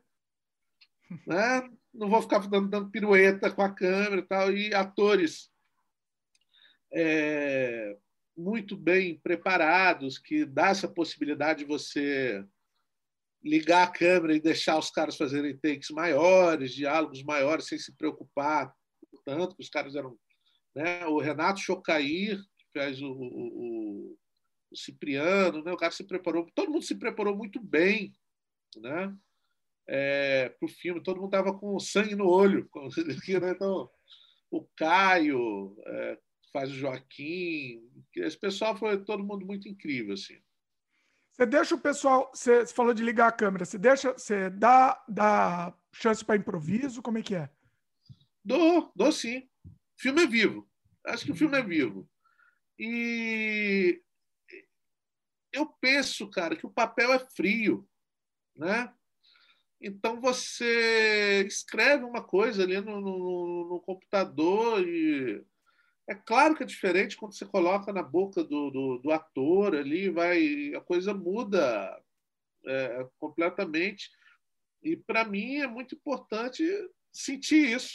Eu acho que isso é fundamental, assim, né? Porque tem coisa que fica bonito no papel, né? O papel fica bacana, aquele ator vai arrebentar fazendo aquilo ali, chegar lá não funcionou do mesmo jeito. Então, eu dou chance para improviso, sim. É, quando tem alguma coisa que alguma fala, alguma coisa que é muito importante, eu aviso, esse pedacinho que você mantém de resto, meu amigo. Vai lá, e aí Não. os caras. É, é, enfim, cara, trabalhar com gente boa é muito legal. O Renato ele estudou muito né, latim, o cara estudou latim para fazer as coisas, estudou, é, é, conseguiu fazer um curso online de, de, de português de Portugal para pegar um, um sotaque, né? Eu tenho que destacar também o trabalho do Eduardo Cardenas, que foi o diretor de arte, que eu trouxe lá de Aracaju, de Sergipe, que é um cara que é meu amigo há um tempo, assim, que é um quadrinista, que eu acho ele genial, é, que eu trouxe, questão de trazer ele para cá, o cara desenhou o filme inteiro, ele que desenhou os livros Cipriano, né, aquelas gravuras dele, e é louco. Então, é um cara que ele, ele compra a ideia com uma paixão tão grande, assim, ele foi diretor de arte, pela primeira vez na vida foi diretor de arte, é uma produção já arrebentou, né? mas você vê que é um cara que você fala sobre contrato, um diabo assim. Os caras falaram, rapaz, consegui cópia de dois contratos, sumério, de 1900, não, não, de 1200, de não sei das quantas, assinado pelo capeta, porque só aqui tal, e tarará. O cara puxa umas coisas mesmo. É, pesquisei várias noites pesquisando, sabe? E aí isso traz uma uma carga muito interessante. Né? Da vez que eu cheguei lá, ele estava escrevendo umas magias no chão lá para uma cena. Ele está lá pensando. Não, cara, esse demônio aqui eu não vou colocar, não, porque ele é muito baixo astral, cara. Ele é muito pesado. Pra... Esse eu não vou colocar, não. Vou apagar, vou colocar outro tal. foi, ele foi a fundo mesmo. A fundo, a fundo. É outra coisa. Você falou de direção de arte, você chegou a fazer storyboard também?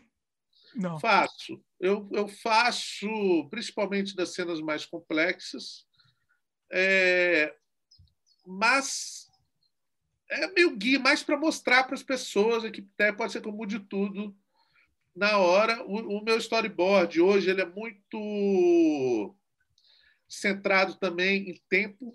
Eu não estouro tempo do, de, de filmagem, eu sigo isso muito a sério, né? Então, assim, eu faço um storyboard mais com, com rascunho, pauzinho, bonequinho, mais para ver se, ó, hoje tem 18 planos para fazer. Eu posso inventar o que for, mas eu preciso contar essa história e eu não posso passar de 18 planos para contar essa história. Tá eu posso ter uma crise criativa lá e conseguir, como já aconteceu várias vezes, conseguir resolver esses 18 planos em 10. Hum. Opa! E a gente vai embora até mais cedo, acontece isso. Mas eu não posso inventar uma coisa para resolver esse plano aqui, esses 18 planos, em 22. Hum. Né? Então, eu tenho esse meu. É, né, é um guia. Mas a fita é viva. Se chover, chove na fita. chove na fita. Pois é. Vou, usar, vou começar a usar isso. Muito bom. O, eu, eu senti, já no, na Mata Negra tinha também, mas eu senti no Cemitério das Almas também algumas ligeiras provocações à religião, né? o fanatismo religioso, é, principalmente. Ligeiras é vontade sua. e ó, eu, eu amo isso. Sempre quando tem. Olha, eu amo. Por favor, continue. Mas e aí, você teve algum problema com isso? É claro, é, você imagina, eu sou o cara da família que eu acho muito terror.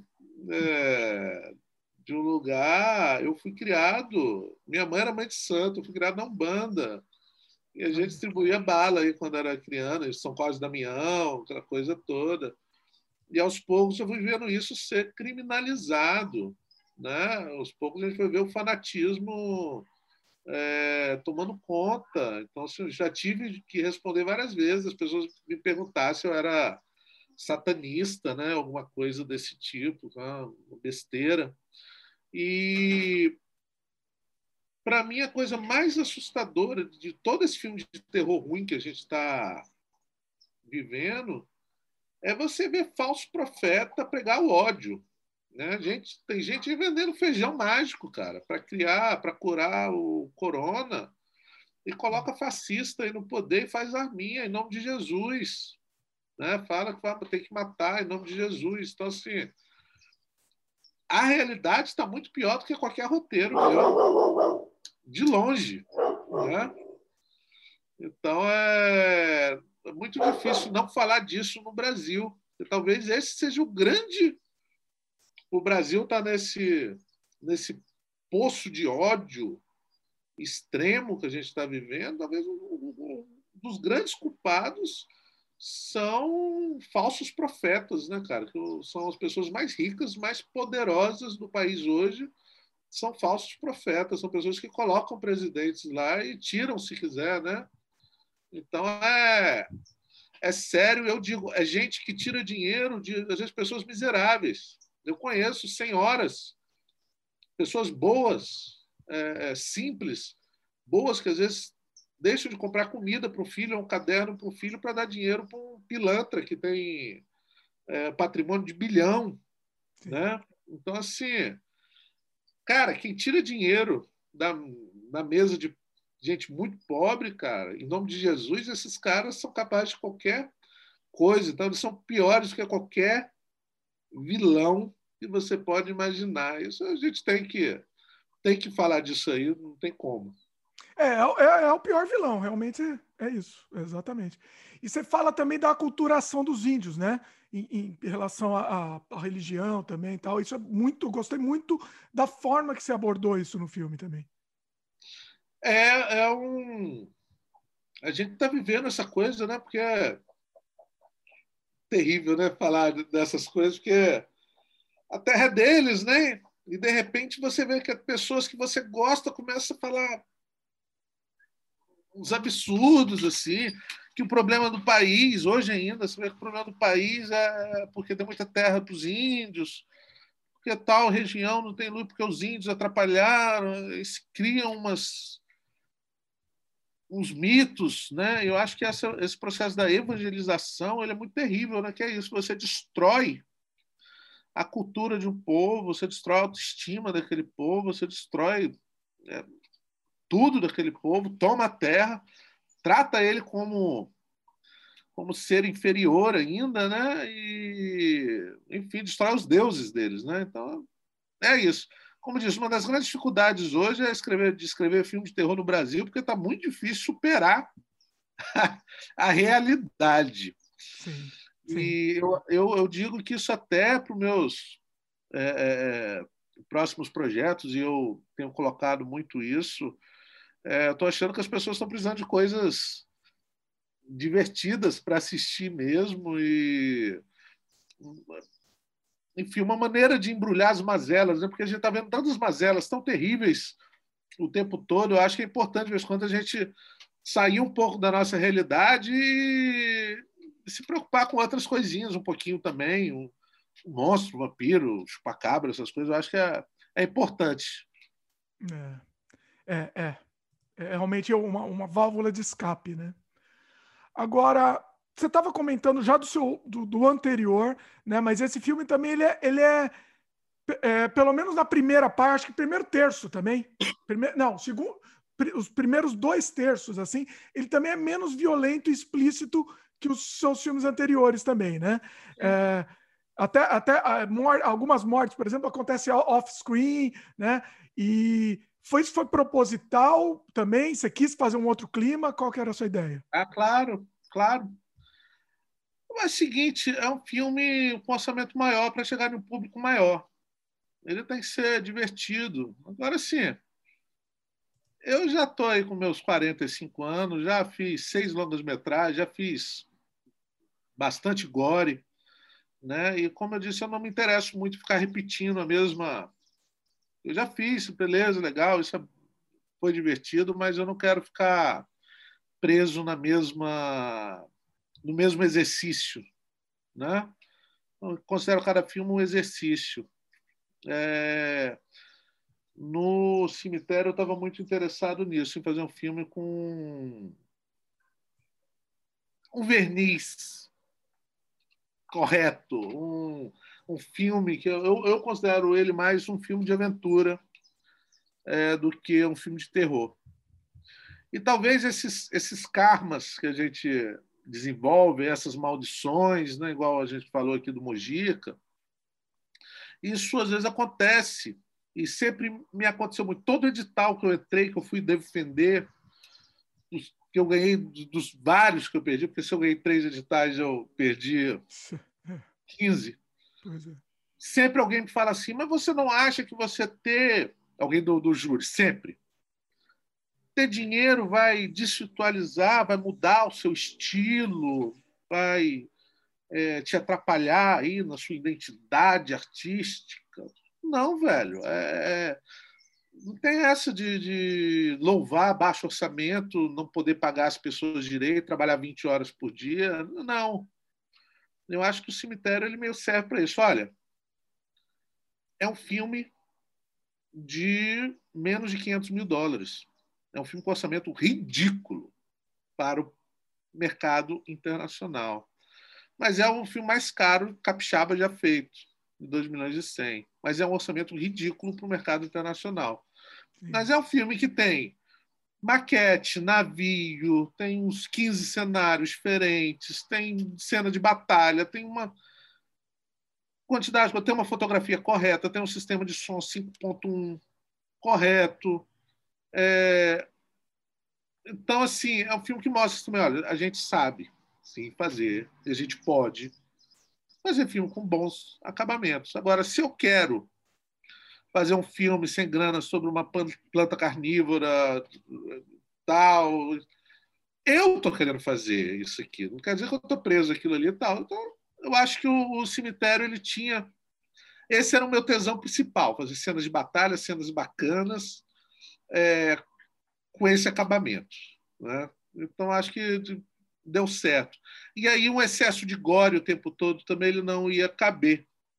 Ele ia virar uma outra coisa. É claro que a gente dá nossas explodidas de cabeça, tudo no final, porque, né? Já tem que fazer também. No, é final, no final do é. filme já abriu a porteira. Pois é. É isso. O, literalmente, inclusive. Olha, foi. foi... Quem assistiu o filme vai entender. o, e assim, uma coisa interessante é que ele parece muito mais caro do que ele foi, né? Ele parece, para quem está assistindo, disso. é impressionante isso. Eu me orgulho muito disso, porque ele, principalmente na parte final de, de, de, acabamento, ele precisava de um verniz a mais ainda. Ele né, não teve uma, uma campanha correta de, de, distribuição, da comercialização. Ele não teve verbo para isso, mas ele estava para produção mesmo. E assim, é um filme que parece maior. Ele foi feito em oito semanas, 40 dias. É, todo mundo recebeu direito, não estouramos orçamento, todo mundo saiu feliz, não brigamos com ninguém, tudo certo. Né? Claro, todo mundo merecia ganhar bem melhor do que ganhou. Sim, Mas, é. né, todo mundo. É, eu acho importante isso. Falar, ah, que, pô, você faz filme debaixo. Né?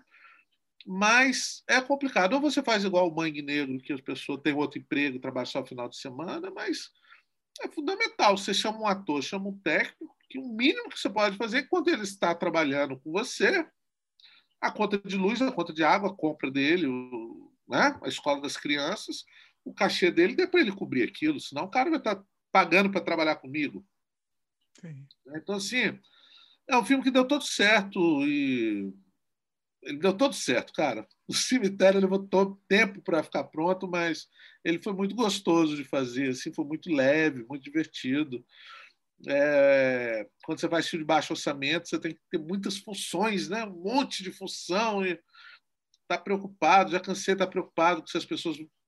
Que hora que vai ser o almoço, se vai ter para a quantidade de gente, aquela confusão toda. Então, assim, um filme que você tem uma equipe de um tamanho correto que você precisa só dirigir, melhor, sentado, tomando um cafezinho. Ah, é emocionante, maravilhoso.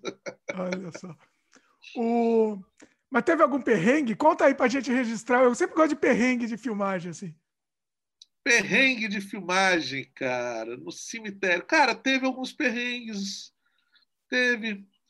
É, as primeiras duas semanas foram de externas e seis semanas dentro de estúdio. E nessas externas já teve foi complicado o, o, o dividir. Eu acho que uma das coisas mais difíceis do filme era o cronograma de filmagem. Você tinha que filmar tudo do lado de fora para depois a gente ir para o estúdio, trabalhar só no estúdio. Tinha um tempo ali de cemitério que ia para lá e vinha para cá. Então, assim, uma cena. É o cipó do portão está de um jeito, outra cena já passou um tempo, o cemitério vai dar de outra maneira. Essa parte foi complicada assim. Tem alguns momentos no filme que eu me orgulho muito das pessoas não perceberem que assim tem três cenários na mesma cena e no mesma montagem. Quando a pessoa está olhando daqui para lá é um galpão, quando está olhando de fora para dentro é no, na locação do lado de fora, hum. né? E quando está do lado do efeito especial foi outra diária em outro lugar também. Então assim, você monta não percebe isso. O última, o último dia de externa foi o dia que nós fizemos uma, o desembarque do navio, ali, uma cena na praia, aquela praia era longe, tinha uma caminhada, aí choveu pra caramba, equipamento no meio do mar, foi aquela coisa. E uma segunda equipe tinha que desmontar um cenário lá na locação, é, e a gente tinha que montar aquele cenário no, no galpão para filmar no outro dia. Então foi um dia muito. Esse dia foi difícil. Tinha muitas equipes trabalhando em coisas diferentes, tudo tinha que funcionar igual relógio, chuva e mar, e, e todas as dificuldades da natureza, né? um no mato, outro na chuva, outro no mar. E o nosso diretor de arte lá, o Cardeiro, é muito estressado, não, não relaxa muito, não. E ele contratou alguém para limpar, a gente tinha que desmontar, a gente levou os portões e o muro do cemitério para locação externa. Hum. E a gente tinha que levar aquilo tudo de novo para o galpão. E aquilo são, eram peças muito pesadas, né? madeira, com isopor, coisa muito pesado. E esse portão, ele tinha um sistema de cipó, que a gente teve que ir numa mata, não sei aonde, pegar aquele cipó, e foi uns dois dias amarrando o cipózinho dentro, portão, e o Cardeiras pediu para o cara lá, que tinha arrumado lá, olha, tá, você limpa isso aqui. O cara entendeu como limpa isso aqui? Cortar os cipós. Ai! E o cara, quando o cara chegou lá, o portão estava limpo. O cara tinha metido facão, tinha cortado Nossa. tudo. E no dia seguinte a gente tinha que filmar com aquele portão de novo em outro local e tinha que ter uma continuidade, cara, do, do cipó. Que nós levamos dois dias só para colocar. Então esse dia foi terrível, assim.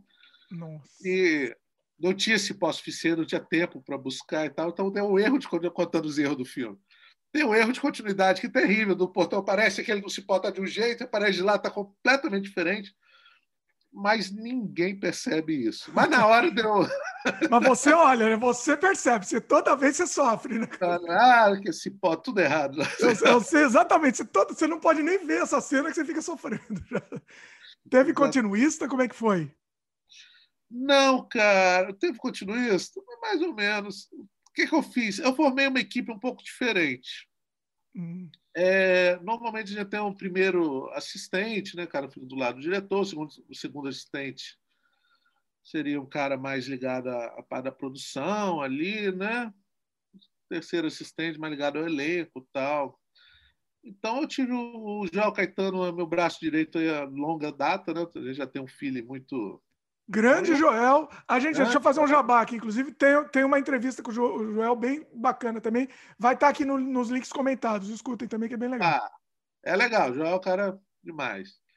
E eu convidei outros dois cineastas, cara. Um que, Thiago Amaral, que é um cara aqui de Guarapari também, que eu acho ele genial. É o cara que editou A Mata Negra. E Alexander Book, um cineasta também. Então, eu coloquei três cineastas aqui do meu lado, assim, como assistentes, e eu tirei essa parte de primeiro assistente, segundo assistente, terceiro assistente, coloquei todo assistente de direção. Ó, são esses três aqui, então ficava de uma cúpula de quatro pessoas ali que a gente cuidava meio de, de tudo, inclusive a continuidade acabava passando por ali, não, então não tinha assim um continuista, mas estávamos ali deu merda. É, tem que ser. A continuidade deu umas merdas. Como, como não, né? Mas foi extremamente divertido ali. O, o, a conversa da gente era divertidíssima. Assim, diverti muito com essa configuração aí. Agora, você, você tem costume de fazer make-off? Uma coisa que, assim, eu, toda a minha produção, faço questão de ter alguém para o make-off. Porque, para mim, é, é, quase que a continuidade do filme a gente registrar o processo. Você é. tem isso? Rapaz, eu já perdi muitos making-offs, assim. Nunca deu muito certo na minha vida, não. Esse, no cemitério, eu sabia que eu precisava. É, eu queria muito, eu contratei um cara para ser o making-off do, do do filme, eu pedi para ele um making-off de três horas. Hum. Como assim? Sem música. Três horas, peraí, três horas editado, três editado. horas.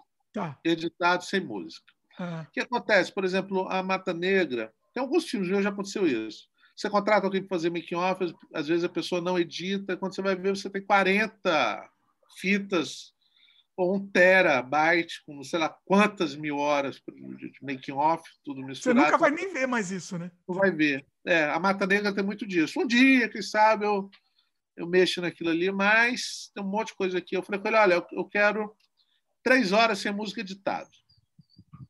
É isso. É, é legal, horas. gostei. É. e vai por dia de filmagem mesmo, para bem, bem que as pessoas se sintam dentro do, do que foi o set, assim.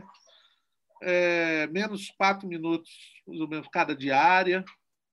É, então, tem um make-off bem completo. É, eu peguei dessas três horas, dividi em bloquinhos de sete minutos, tem alguma coisa na internet, mas a gente espera lançar em breve um Blu-ray, estou indo nesse processo ainda, com as três horas de make-off é, inteiras, assim. E para a gente também é emocionante, né? Porque cada filme é uma história, é uma história de, de, de paixão ali com a equipe. E, para a gente é muito emocionante rever, quando você revê assim. Você revive, né? É, é. Nervosismo, pô, estava nervoso com esse negócio, não sabia. Deu certo, aquilo ali a gente estava imaginando de tal jeito, deu certo de outro jeito. Foi muito legal. Você falou, você já está tá disponível para o pessoal assistir o Make Off? Ah, sim, fazer o meu jabá aqui. Quem quiser, estou um tempinho sem postar, mas vou voltar lá. Mas o canal Monstrólogo é o meu canal lá de YouTube. Tem, tem uns curtas-metragens lá, tem o Mangue Negro, vai atrás os outros filmes também. E tem Bastidores do Cemitério das Almas Perdidas. São uns quatro vídeos lá de bastidores, bem, bem bacana sobre essa produção. Legal, tá também aqui na, na descrição do, do programa aqui, tá? O pessoal acessa, Valeu. vocês vão assistir.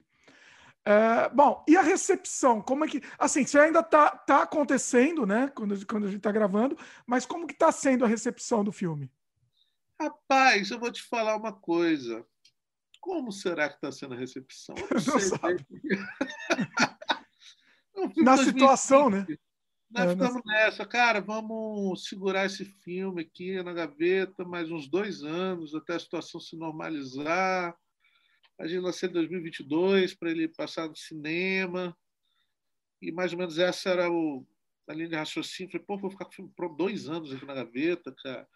E ao mesmo tempo eu acho que as pessoas estão precisando mais que nunca de se interter, né? se divertir, ter, ter entretenimento. E aí nós decidimos lançar em 2020 mesmo. É, é uma coisa é uma faca de dois gumes, né? essa questão das, do, do, dos, dos festivais online, porque ao mesmo tempo você tem uma determinada democracia no número de pessoas que vêm do país todo, porque é, é aquilo você coloca num festival fantástico, mas no Brasil os festivais fantásticos vai ter sala ali de 110 pessoas.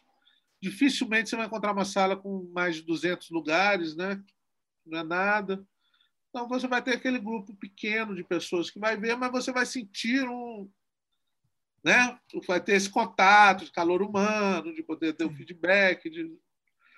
enquanto você lançar um filme em festivais online, é...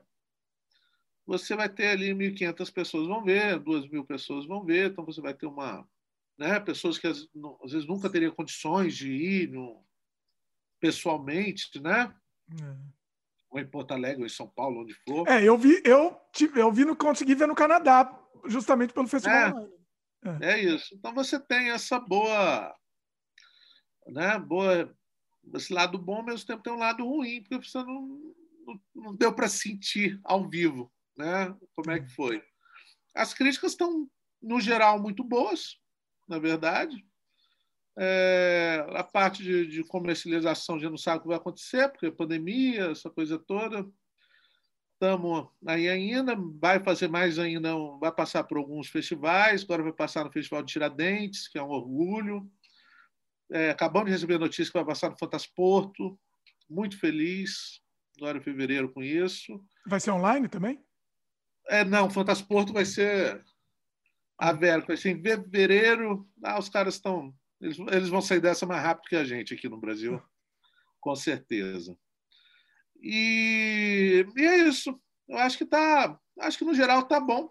Sempre tem as pessoas chatas, né? Que falam, esse diretor aí devia fazer coisa igual no Mangue Negro de novo. Sempre, sempre. Isso é normal. Vai assistir, vai assistir o Mangue Negro. Você quer ver o Mangue Negro de novo? Vai assistir, vai assistir o Vai lá. É. é igual o pessoal que reclama do. Claro, né? não estou me comparando com ninguém aqui, mas eu imagino o que, que deve ter sido se o Peter Jackson, a quantidade de gente que eu já ouvi é, reclamando dele, porque ele fez Senhor dos Anéis, porque o legal era quando ele fazia o Fome Animal. Então, bicho, a evolução do cara, né? Ele já pois é. fez é. aquilo ali. Então... Pois é. É, é, é complicado isso. O, você falou de, de distribuição, comercialização. Assim, você, você tem uma distribuidora, assim, você trabalha com uma distribuidora já, o filme já tem uma distribuidora, como é que tá? Bem, o, quando você coloca um filme no edital, o filme já nasce ele com uma distribuidora, né? Você já tem que ter lá no papel já. Sim. Então esse filme ele é da da Elo Company, tá. é uma das principais distribuidoras do, do país, né? É, mas vamos ver. Não, não, sei direito o que vai acontecer, porque tem essa coisa de passar em, em uma sala de cinema antes de, de poder comercializar o filme, e atualmente não tem menor condição de colocar um filme em uma sala de cinema. Eu considero uma coisa totalmente irresponsável pensar, né? cogitar isso Sim. nesse momento, né? Então vamos ver o que, que vai, vai acontecer a médio prazo. Sim. É, é. E, e também precisa da chancela dos festivais para valorizar o filme também, né? Também tem isso. É. Quanto é. mais festival, valoriza mais, né? Verdade. E ganhando, eventualmente, é, isso é, é importante. Vamos falar um pouquinho rapidinho do, do seu, de alguns outros projetos que você fez que fora seus filmes assim que você participou, né? Você trabalha muito com maquiagem, com efeito de maquiagem, né? É, para outras produções. Fala algumas aí. Ah, eu já fiz Clube dos Canibais, eu já fiz é, O Mal Nosso, que é um filme que está na Netflix, quem puder assista, é eu acho um ótimo filme terror brasileiro. Trabalhei no Doutrinador, é, já fiz uma decapitação para uma série da O2 chamada Irmandade. Irmandade. Eu vi, eu preciso comentar, calma. Essa decapitação, eu, assim, foi que primeiro eu vi a sua foto com a cabeça lá que é um negócio inacreditável, é perfeito. E aí eu fui ver na série, depois eu fui ver na série, assim, ainda é muito perfeito, é inacreditável. É, a técnica, assim, é, é, não deve nada a nenhuma produção internacional. Sim. Valeu, obrigado. Irmandade, assistam, inclusive. E agora, cara, eu estou fazendo um filme muito grande, que é uma coprodução Brasil-Hong Kong, não é uma produção minha, né? Estou fazendo os efeitos especiais, mas é baseado em um quadrinho, um personagem quadrinho brasileiro, é, enfim, uma produção que deve rolar esse ano em São Paulo, mas eu não posso contar o que, que é. Mas eu ah, nem o nome. mas estou muito feliz de ver um quadrinho brasileiro é, das antigas ganhar antigo, quadrinho antigo. É, coisa das antigas. Ah, coisa das antigas, década 70. Olha, ah, mas aí você não me faz isso. Não me faz isso, rapaz. e aí, em off me conta, hein, por favor. Em off conta. Eu vi uma aqui, não vai ser spoiler, eu vi uma no. Eu, eu vi que você está trabalhando também no. Eu vi no MDB, no Noturnos. Ah, não, Noturnos foi outra coisa muito interessante, mas não é isso não. Noturnos é uma série é, capitaneada aí pelo grande Marco Dutra é, de contos de terror baseado em poemas de Vinícius de Moraes. Aí me convidaram para fazer os efeitos e para dirigir um dos contos, né? Olha. E aí para mim foi muito divertido, foi a primeira vez que eu dirigi alguma coisa em São Paulo, assim, eu pude ver ali a essa estar à frente de uma equipe, né? Paulista, foi interessante, foi divertido. Olha só. E tem uma aqui que eu, que eu vi que você trabalhou, eu não sabia que você trabalhou, eu vi no, no IMDB também, e eu participei também dessa produção, que é o Prey. É um curta. Ah, que bom, você participou? Eu, eu fiz a parte de, de efeitos especiais, eu, eu, trabalhei na parte de efeitos especiais, tal, com uma equipe Legal. de CGI. E você fez a maquiagem, as maquiagens práticas, né? maquiagem, são... Esse curta-metragem foi uma loucura do Claudio Lovitch, né? Maravilhoso. Foi filmado ali no mesmo mesmo lugar onde é que o Mojica filmou Encarnação do Demônio, o mesmo galpão ali, tem um. Tem uma, o, o Elovitch é muito fã do, do, do Mojica, né? Sim. E foi bacana, é um filme bem premiado. Ele ganhou um prêmio aí na Inglaterra, competindo com outros 500 filmes. Foi, foi um filme que teve uma repercussão internacional muito boa. Pois é. Bom, e, e assim, além disso, você tem algum projeto seu já engatilhado aí? Como é que tá? Já tenho, tenho. Agora eu vou, estou começando. Ah, tem algumas coisas. algumas coisas que eu estou fazendo, mas eu estou começando, estou na pré de uma pequena websérie de chamado Assombrações. Olha.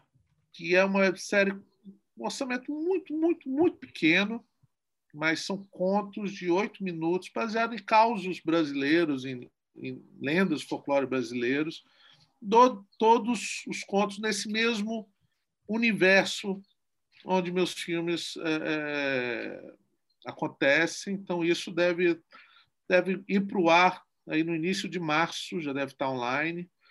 E estou achando maravilhoso coisa de uma produção mais rápida, mais curtinha e mais que vai direto para o público.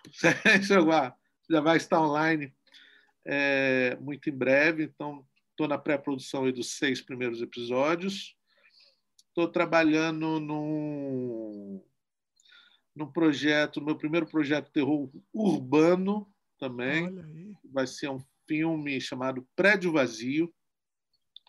É um longa-metragem de baixíssimo orçamento. Esse deve rolar lá para 2022 ainda, mas estou no, é, que é um filme sobre edifícios aqui de, de Guarapari, que acontece um fenômeno muito interessante, que são grandes edifícios à beira-mar, que tem gente morando nele na, em alta temporada, e durante a baixa temporada eles ficam completamente vazios, porque todos os moradores, todos os donos de apartamentos são de outros lugares, né? só vem passar as férias aqui. Então é um filme de assombração mesmo, um terror mais é, nessa pegada mais sobrenatural, mais né, um pouco diferente da minha dos meus outros filmes, mas estou me divertindo nessa. Enfim, como eu disse, me divirto fazendo coisas diferentes, esse aí vai ser divertido também. Em 2022 também eu devo estar, esse projeto eu não vou contar muito dele não, mas eu devo estar fazendo uma primeira série infantil. Olha aí. De bonecos, que eu amo Tienso, amo essas coisas. Olha. Tô com uns, minha filhinha pequena aqui, cara, então brincaram muito com boneco e eu vou fazer um filme, uma coisa para criança, assim, que é um negócio que eu tenho vontade de fazer há algum tempo também. A ideia é uma série. É uma série também. Para ser vinculada onde? Está pensando já? Não? Ah, velho, eu estou pensando quase tudo no YouTube. Tá. É, eu acho que é difícil você conseguir pagar suas contas com o YouTube, mas é uma janela incrível. Você é, ter... é mais pela janela, é exatamente, é mais pela janela mesmo, porque ah. você precisa de um, ter um volume muito grande, né, para para se grande. bancar, você precisa, mas é, é importante mesmo. É, é isso. Então você abriu o leque também, legal. Essa, essa, é, isso é legal. Isso. E uma coisa que você estava falando, né? É que essas, ah, o filme, o Prédio Vazio, né? Você falou, tal, tem um toque sobrenatural, mas geralmente você prefere o sobrenatural, né? Nos seus ah, filmes mesmo. Ah, não, todos os meus filmes, eles são fantásticos. Sim. Eu não me interesso é, cada vez menos, assim, pode ser que isso mude no futuro, mas atualmente eu não me interesso pela violência real. Tá. Ah, fazer esse tipo de filme do assassino, do, do, grupo de invasores na casa que torturam, que estupram, e tananã. Isso eu não me interesso. No momento eu não tenho interesse, até porque, cara, isso está tão forte na nossa sociedade. Você vê coisas tão terríveis aí todos os dias no jornal que eu estou preferindo os, os, monstros. Então, é, então, estou indo cada vez mais para para o fantástico, para fantasia, para o monstro, para o fantasma, para o sobrenatural, por esses inimigos fantásticos. Né? Eu acho que uma das coisas mais lindas do cinema é poder extrapolar essa nossa realidade. Eu me mantenho nessa aí. É, e é só assinatura, né? Pelo menos por enquanto, assim, né? É aquela coisa. Pode se mudar, né? Mas não, não, não tem que ter uma fórmula fixa, só seguir pro resto da vida. Né? Exatamente, exatamente. Uh, e assim, a gente já comentou um pouco sobre isso, mas eu queria que você detalhasse um pouco mais. Hoje, hoje, você consegue viver só de cinema? Não. Ah, sim. Graças a Deus. É claro que como você vive de cinema, essa questão fala da bilheteria, hoje está falando do YouTube, né? É, fala, vivo de cinema, vivo de cinema, mas eu vivo da só dos ingressos que são vendidos? Não, é, eu vivo de tudo que o cinema me trouxe, né? O, eu dou muitas oficinas de maquiagem, é, mais de um módulo. Eu dou oficina dentro e fora do Brasil. É, eu dou oficinas de produção de, de curtas-metragens é, independentes. É, eu trabalho em filmes de outras pessoas, fazendo efeitos especiais. Né? Então, é claro, eu vendo meus filmes que às vezes pingam um trocado do Japão, pingam um trocado, um trocado da Itália, da Inglaterra, de algum lugar que alguém comprou o filme lá. É... Então, eu vivo de cinema, sim. É... E me orgulho muito, muito disso. E é por isso que eu falo assim que isso aí que me faz não querer e não desejar que ninguém que ame cinema e que se dedique ao cinema se borda né? Porque a gente sabe que a grande coisa, a grande escolha que um artista faz, é, eu acho que no audiovisual, na, na, arte plástica, na música, no que for, mas tem esse momento que você decide se você vai ter um emprego normal e a sua arte vai virar o seu hobby, né? vai virar o seu sua coisa de final de semana e muitas vezes o seu emprego normal vai devorar essa paixão sua, né? vai te tomar todo o tempo, Energia. ou se você vai viver de arte. Ah. E isso vai te trazer uma série de inseguranças. Você não vai poder fazer crediário, você não vai poder fazer várias é, coisas, mas isso é a, a, escolha que eu fiz e sou muito feliz de, de conseguir sobreviver aqui e, enfim, pagar minhas contas fazendo filme de terror. E que dica você daria assim, para quem está começando agora, quem quer começar com cinema? Que dica é, você saiba daria? que é roubada. saiba. Se prepara para se ferrar muito na vida. É. Cara, é... a dica que eu dou: seja honesto com você mesmo. Acho que é a melhor maneira que você tenha de, de ver. Utilize as coisas que você está que você tem à sua volta. Né? Canta sua aldeia, encantará o mundo. Isso é muito importante.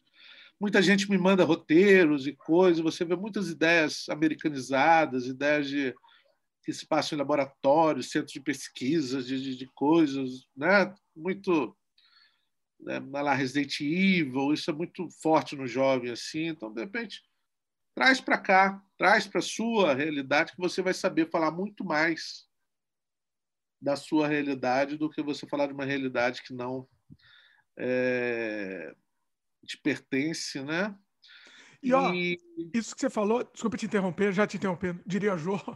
É, o que você falou faz todo sentido, porque assim, eu, por exemplo, eu moro no Canadá, mas ainda a, a, minha, eu nasci no Brasil, fui criado no Brasil. Quando eu escrevo alguma coisa, a minha realidade ainda é no Brasil. Então, assim, eu, eu, eu consigo escrever com muito mais verdade alguma coisa que se passa no Brasil, né? E imagina, sei lá, molecada quer começar, quer imitar um filme, quer imitar o sei lá o quê, e, que, e nem vive no lugar. Entendeu? Eu que vivo no lugar já é difícil, já, assim, é muito difícil fazer isso. Imagina nessa, dessa outra forma, né? Exatamente. Eu acho que isso é, isso passa muito pela autoestima, assim, de você entender que às vezes que é normal para você, para o estrangeiro não é. Então, para mim, o mangue é muito normal, era o fundo da minha casa. Então, para alguém não é. Né? Eu lembro que eu tive no Acre, em Rio Branco, e eu conheci um grupo de jovens lá que queriam fazer um filme. Para mim foi marcante isso. Tinha um projeto de um filme e Rio Branco ele tinha uma coisa muito interessante. Tem um rio que passa no meio, não é o Rio Branco, eu esqueci o nome do raio do rio lá, mas era outro nome. E do lado direito do, do rio tem a Cidade Velha, essa cidade velha ela é incrível. Ela é de madeira, cara. São as casas são muito antigas de madeira, mas muito bem feitas. É... Tem marcas de enchente assim na, na, nas paredes, mas é uma coisa, um cenário muito único, assim, um cenário muito diferente. E batendo lá, já a cabeça já. Porra, filme de fantasma aqui, olha que cenário incrível. E os jovens eles iam fazer um filme do outro lado da cidade, do, do Rio, que é o, a cidade, que são prédios e tudo aquilo normal de que qualquer cidade tem. E eles iam fazer um filme num prédio é, também e tal. Então, assim, eles, por nascerem ali, por, eles achavam a cidade velha feia, normal, comum, e para eles encantavam muito mais um prédio moderno. Então, falando isso, cara, um prédio moderno, qualquer filme de merda americano, qualquer. tem. É o, é, é o básico do básico. Você não. Agora, isso aqui que vocês têm aqui, que vocês acham que é, é coisa de pobre, é, é único. Isso aqui vocês vendem, cara, para qualquer lugar. É maravilhoso, velho. É aqui que tem. Então é ter essa visão. Tenha essa visão. E muito cuidado com as críticas, tanto negativas quanto positivas, cara, porque você não vai ser tão merda igual as pessoas estão falando, nem é tão bom quanto estou falando. Então, mantenha a sua cabeça no lugar e siga o seu coração ali. Tenha sua, sua auto. Olha as galinhas aí. Eu tenho galinha. galinha. Eita. Você acredita que tem galinha me atacando? Sai! ok, eu faço minhas lives na varanda e tem galinha e tem Rottweiler aqui. Então, às vezes, eles se estranham. Vai para lá, vai, vai, vai. Vamos. É... Mas basicamente é isso. Se ame aí o que está à sua volta e aproveita o que está à sua volta aí. O que você gostaria ainda de fazer que você não fez que outros gêneros que no futuro, não agora, no futuro próximo, vamos dizer, futuro longínquo, de repente você gostaria de se, de se embrenhar, né? O que, que você acha? É, eu estou muito interessado nessa questão de uma produção de bonecos é, infantil. É uma coisa que está na minha, na minha mente há muito tempo. Assim, eu tenho vontade, quero fazer uma coisa meio nas devidas proporções, mas na linha do cristal encantado, é, mas bem brasileiro, bem, bem brasileiro.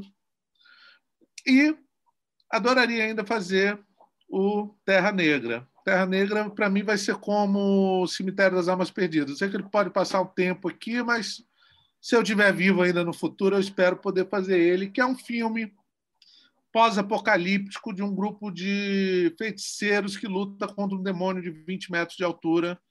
Não tem como isso ser ruim. Tanto tanto para fazer quanto para assistir, eu acho que vai ser muito bom. Então, eu espero um dia poder fazer esse filme ainda. Acho que no Brasil atual não dá, mas quem sabe no Brasil do futuro. É, ele vai, ele vai se refinando, né? Você vai refinando a, a coisa é. na, na, cabeça, vai, vai melhorando com o tempo, né? Pois é. Precisamos fazer uma coisa juntos, hein, Rodrigo? Um dia vamos ter oh. que você tá um pouco longe, né, cara? Não, então, mas até aí funciona. De repente, assim, faz alguma coisa, grava uma parte, parte aqui em Vancouver, uma parte, uma parte aí, aumenta até o valor de produção do, do filme, entendeu? É verdade, é verdade. Ou eu vou para o Brasil também, quando, quando a minha situação melhorar, eu quero, quero ir para aí também. Vamos, vamos embora, quero. Quero ah, fazer uma vamos, coisa com você. quiser. Vamos ver o que Ah, tô falando aqui, aqui publicamente. Aqui. Eu sou seu fã aqui. Vamos, vamos, vamos um dia fazer alguma coisa juntos. Eu topo. Eu topo. Rodrigo, muito legal, foi muito legal mesmo, assim, gostei muito. É, acho que demos um, um, overview por todo, por todo o seu, seu trabalho, assim, foi muito legal, pessoal. É, é, tenho certeza que o pessoal gostou. E agora, assim, deixa seus contatos, todos os contatos, faz todo o jabá aí, como que o, o pessoal, primeiro assim, como o pessoal pode assistir seus filmes, as formas de assistir seus filmes, a forma de entrar em contato com você, outros, outros contatos também que você tem, deixa aí.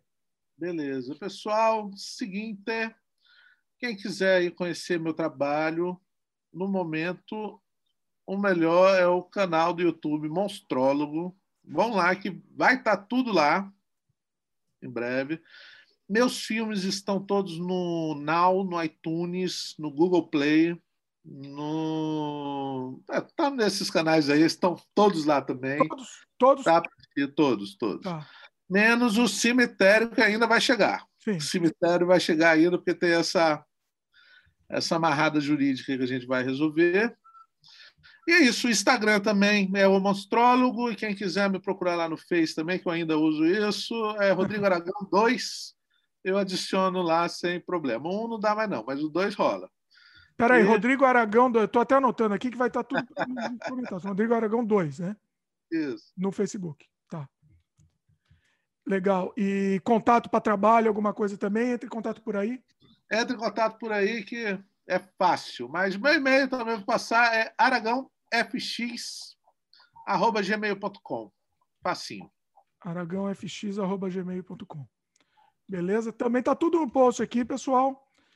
Entre em contato com, com, o Rodrigo, vale a pena. E assim, vão assistir. Quem não assistiu ainda, eu tenho certeza que agora quem escutou esse programa tá louco para assistir os filmes, né? Então, assim, eu vou fazer aqui uma, uma pesquisa aqui, vou deixar o link de todos os filmes também, a, a forma que vocês podem assistir nos links comentados também do post, tá, pessoal? Então, é, vem aqui direto que tá, tá tudo, vai estar tá tudo mastigado aqui para vocês verem. Muito legal. Rodrigo, quero agradecer mais uma vez, foi espetacular. Oh, eu agradeço, Dimitri. Foi um papo muito bom, muito bom mesmo. Eu te agradeço aí pela, pela tarde agradável. Muito bom. A gente precisa valorizar mesmo o cinema brasileiro, o cinema brasileiro de, de, de guerrilha, de amor. É um, é um cinema principalmente de amor, né, Rodrigo? É. E a necessidade de produzir, né, Rodrigo? Tem é isso, né? Se, é não produzir, a gente está faltando alguma coisa na vida. Exatamente. Muito bom. É isso. Pessoal, espero que tenham gostado. Dá um like aí pra gente se estiver escutando no YouTube. Lembre de se inscrever no canal se ainda não for inscrito e clica no sininho de notificação para receber as novidades aqui do programa. É isso. Rodrigo, mais uma vez, brigadão. Obrigado, Dimitri. Adorei. Foi massa. Valeu, pessoal. Até a próxima.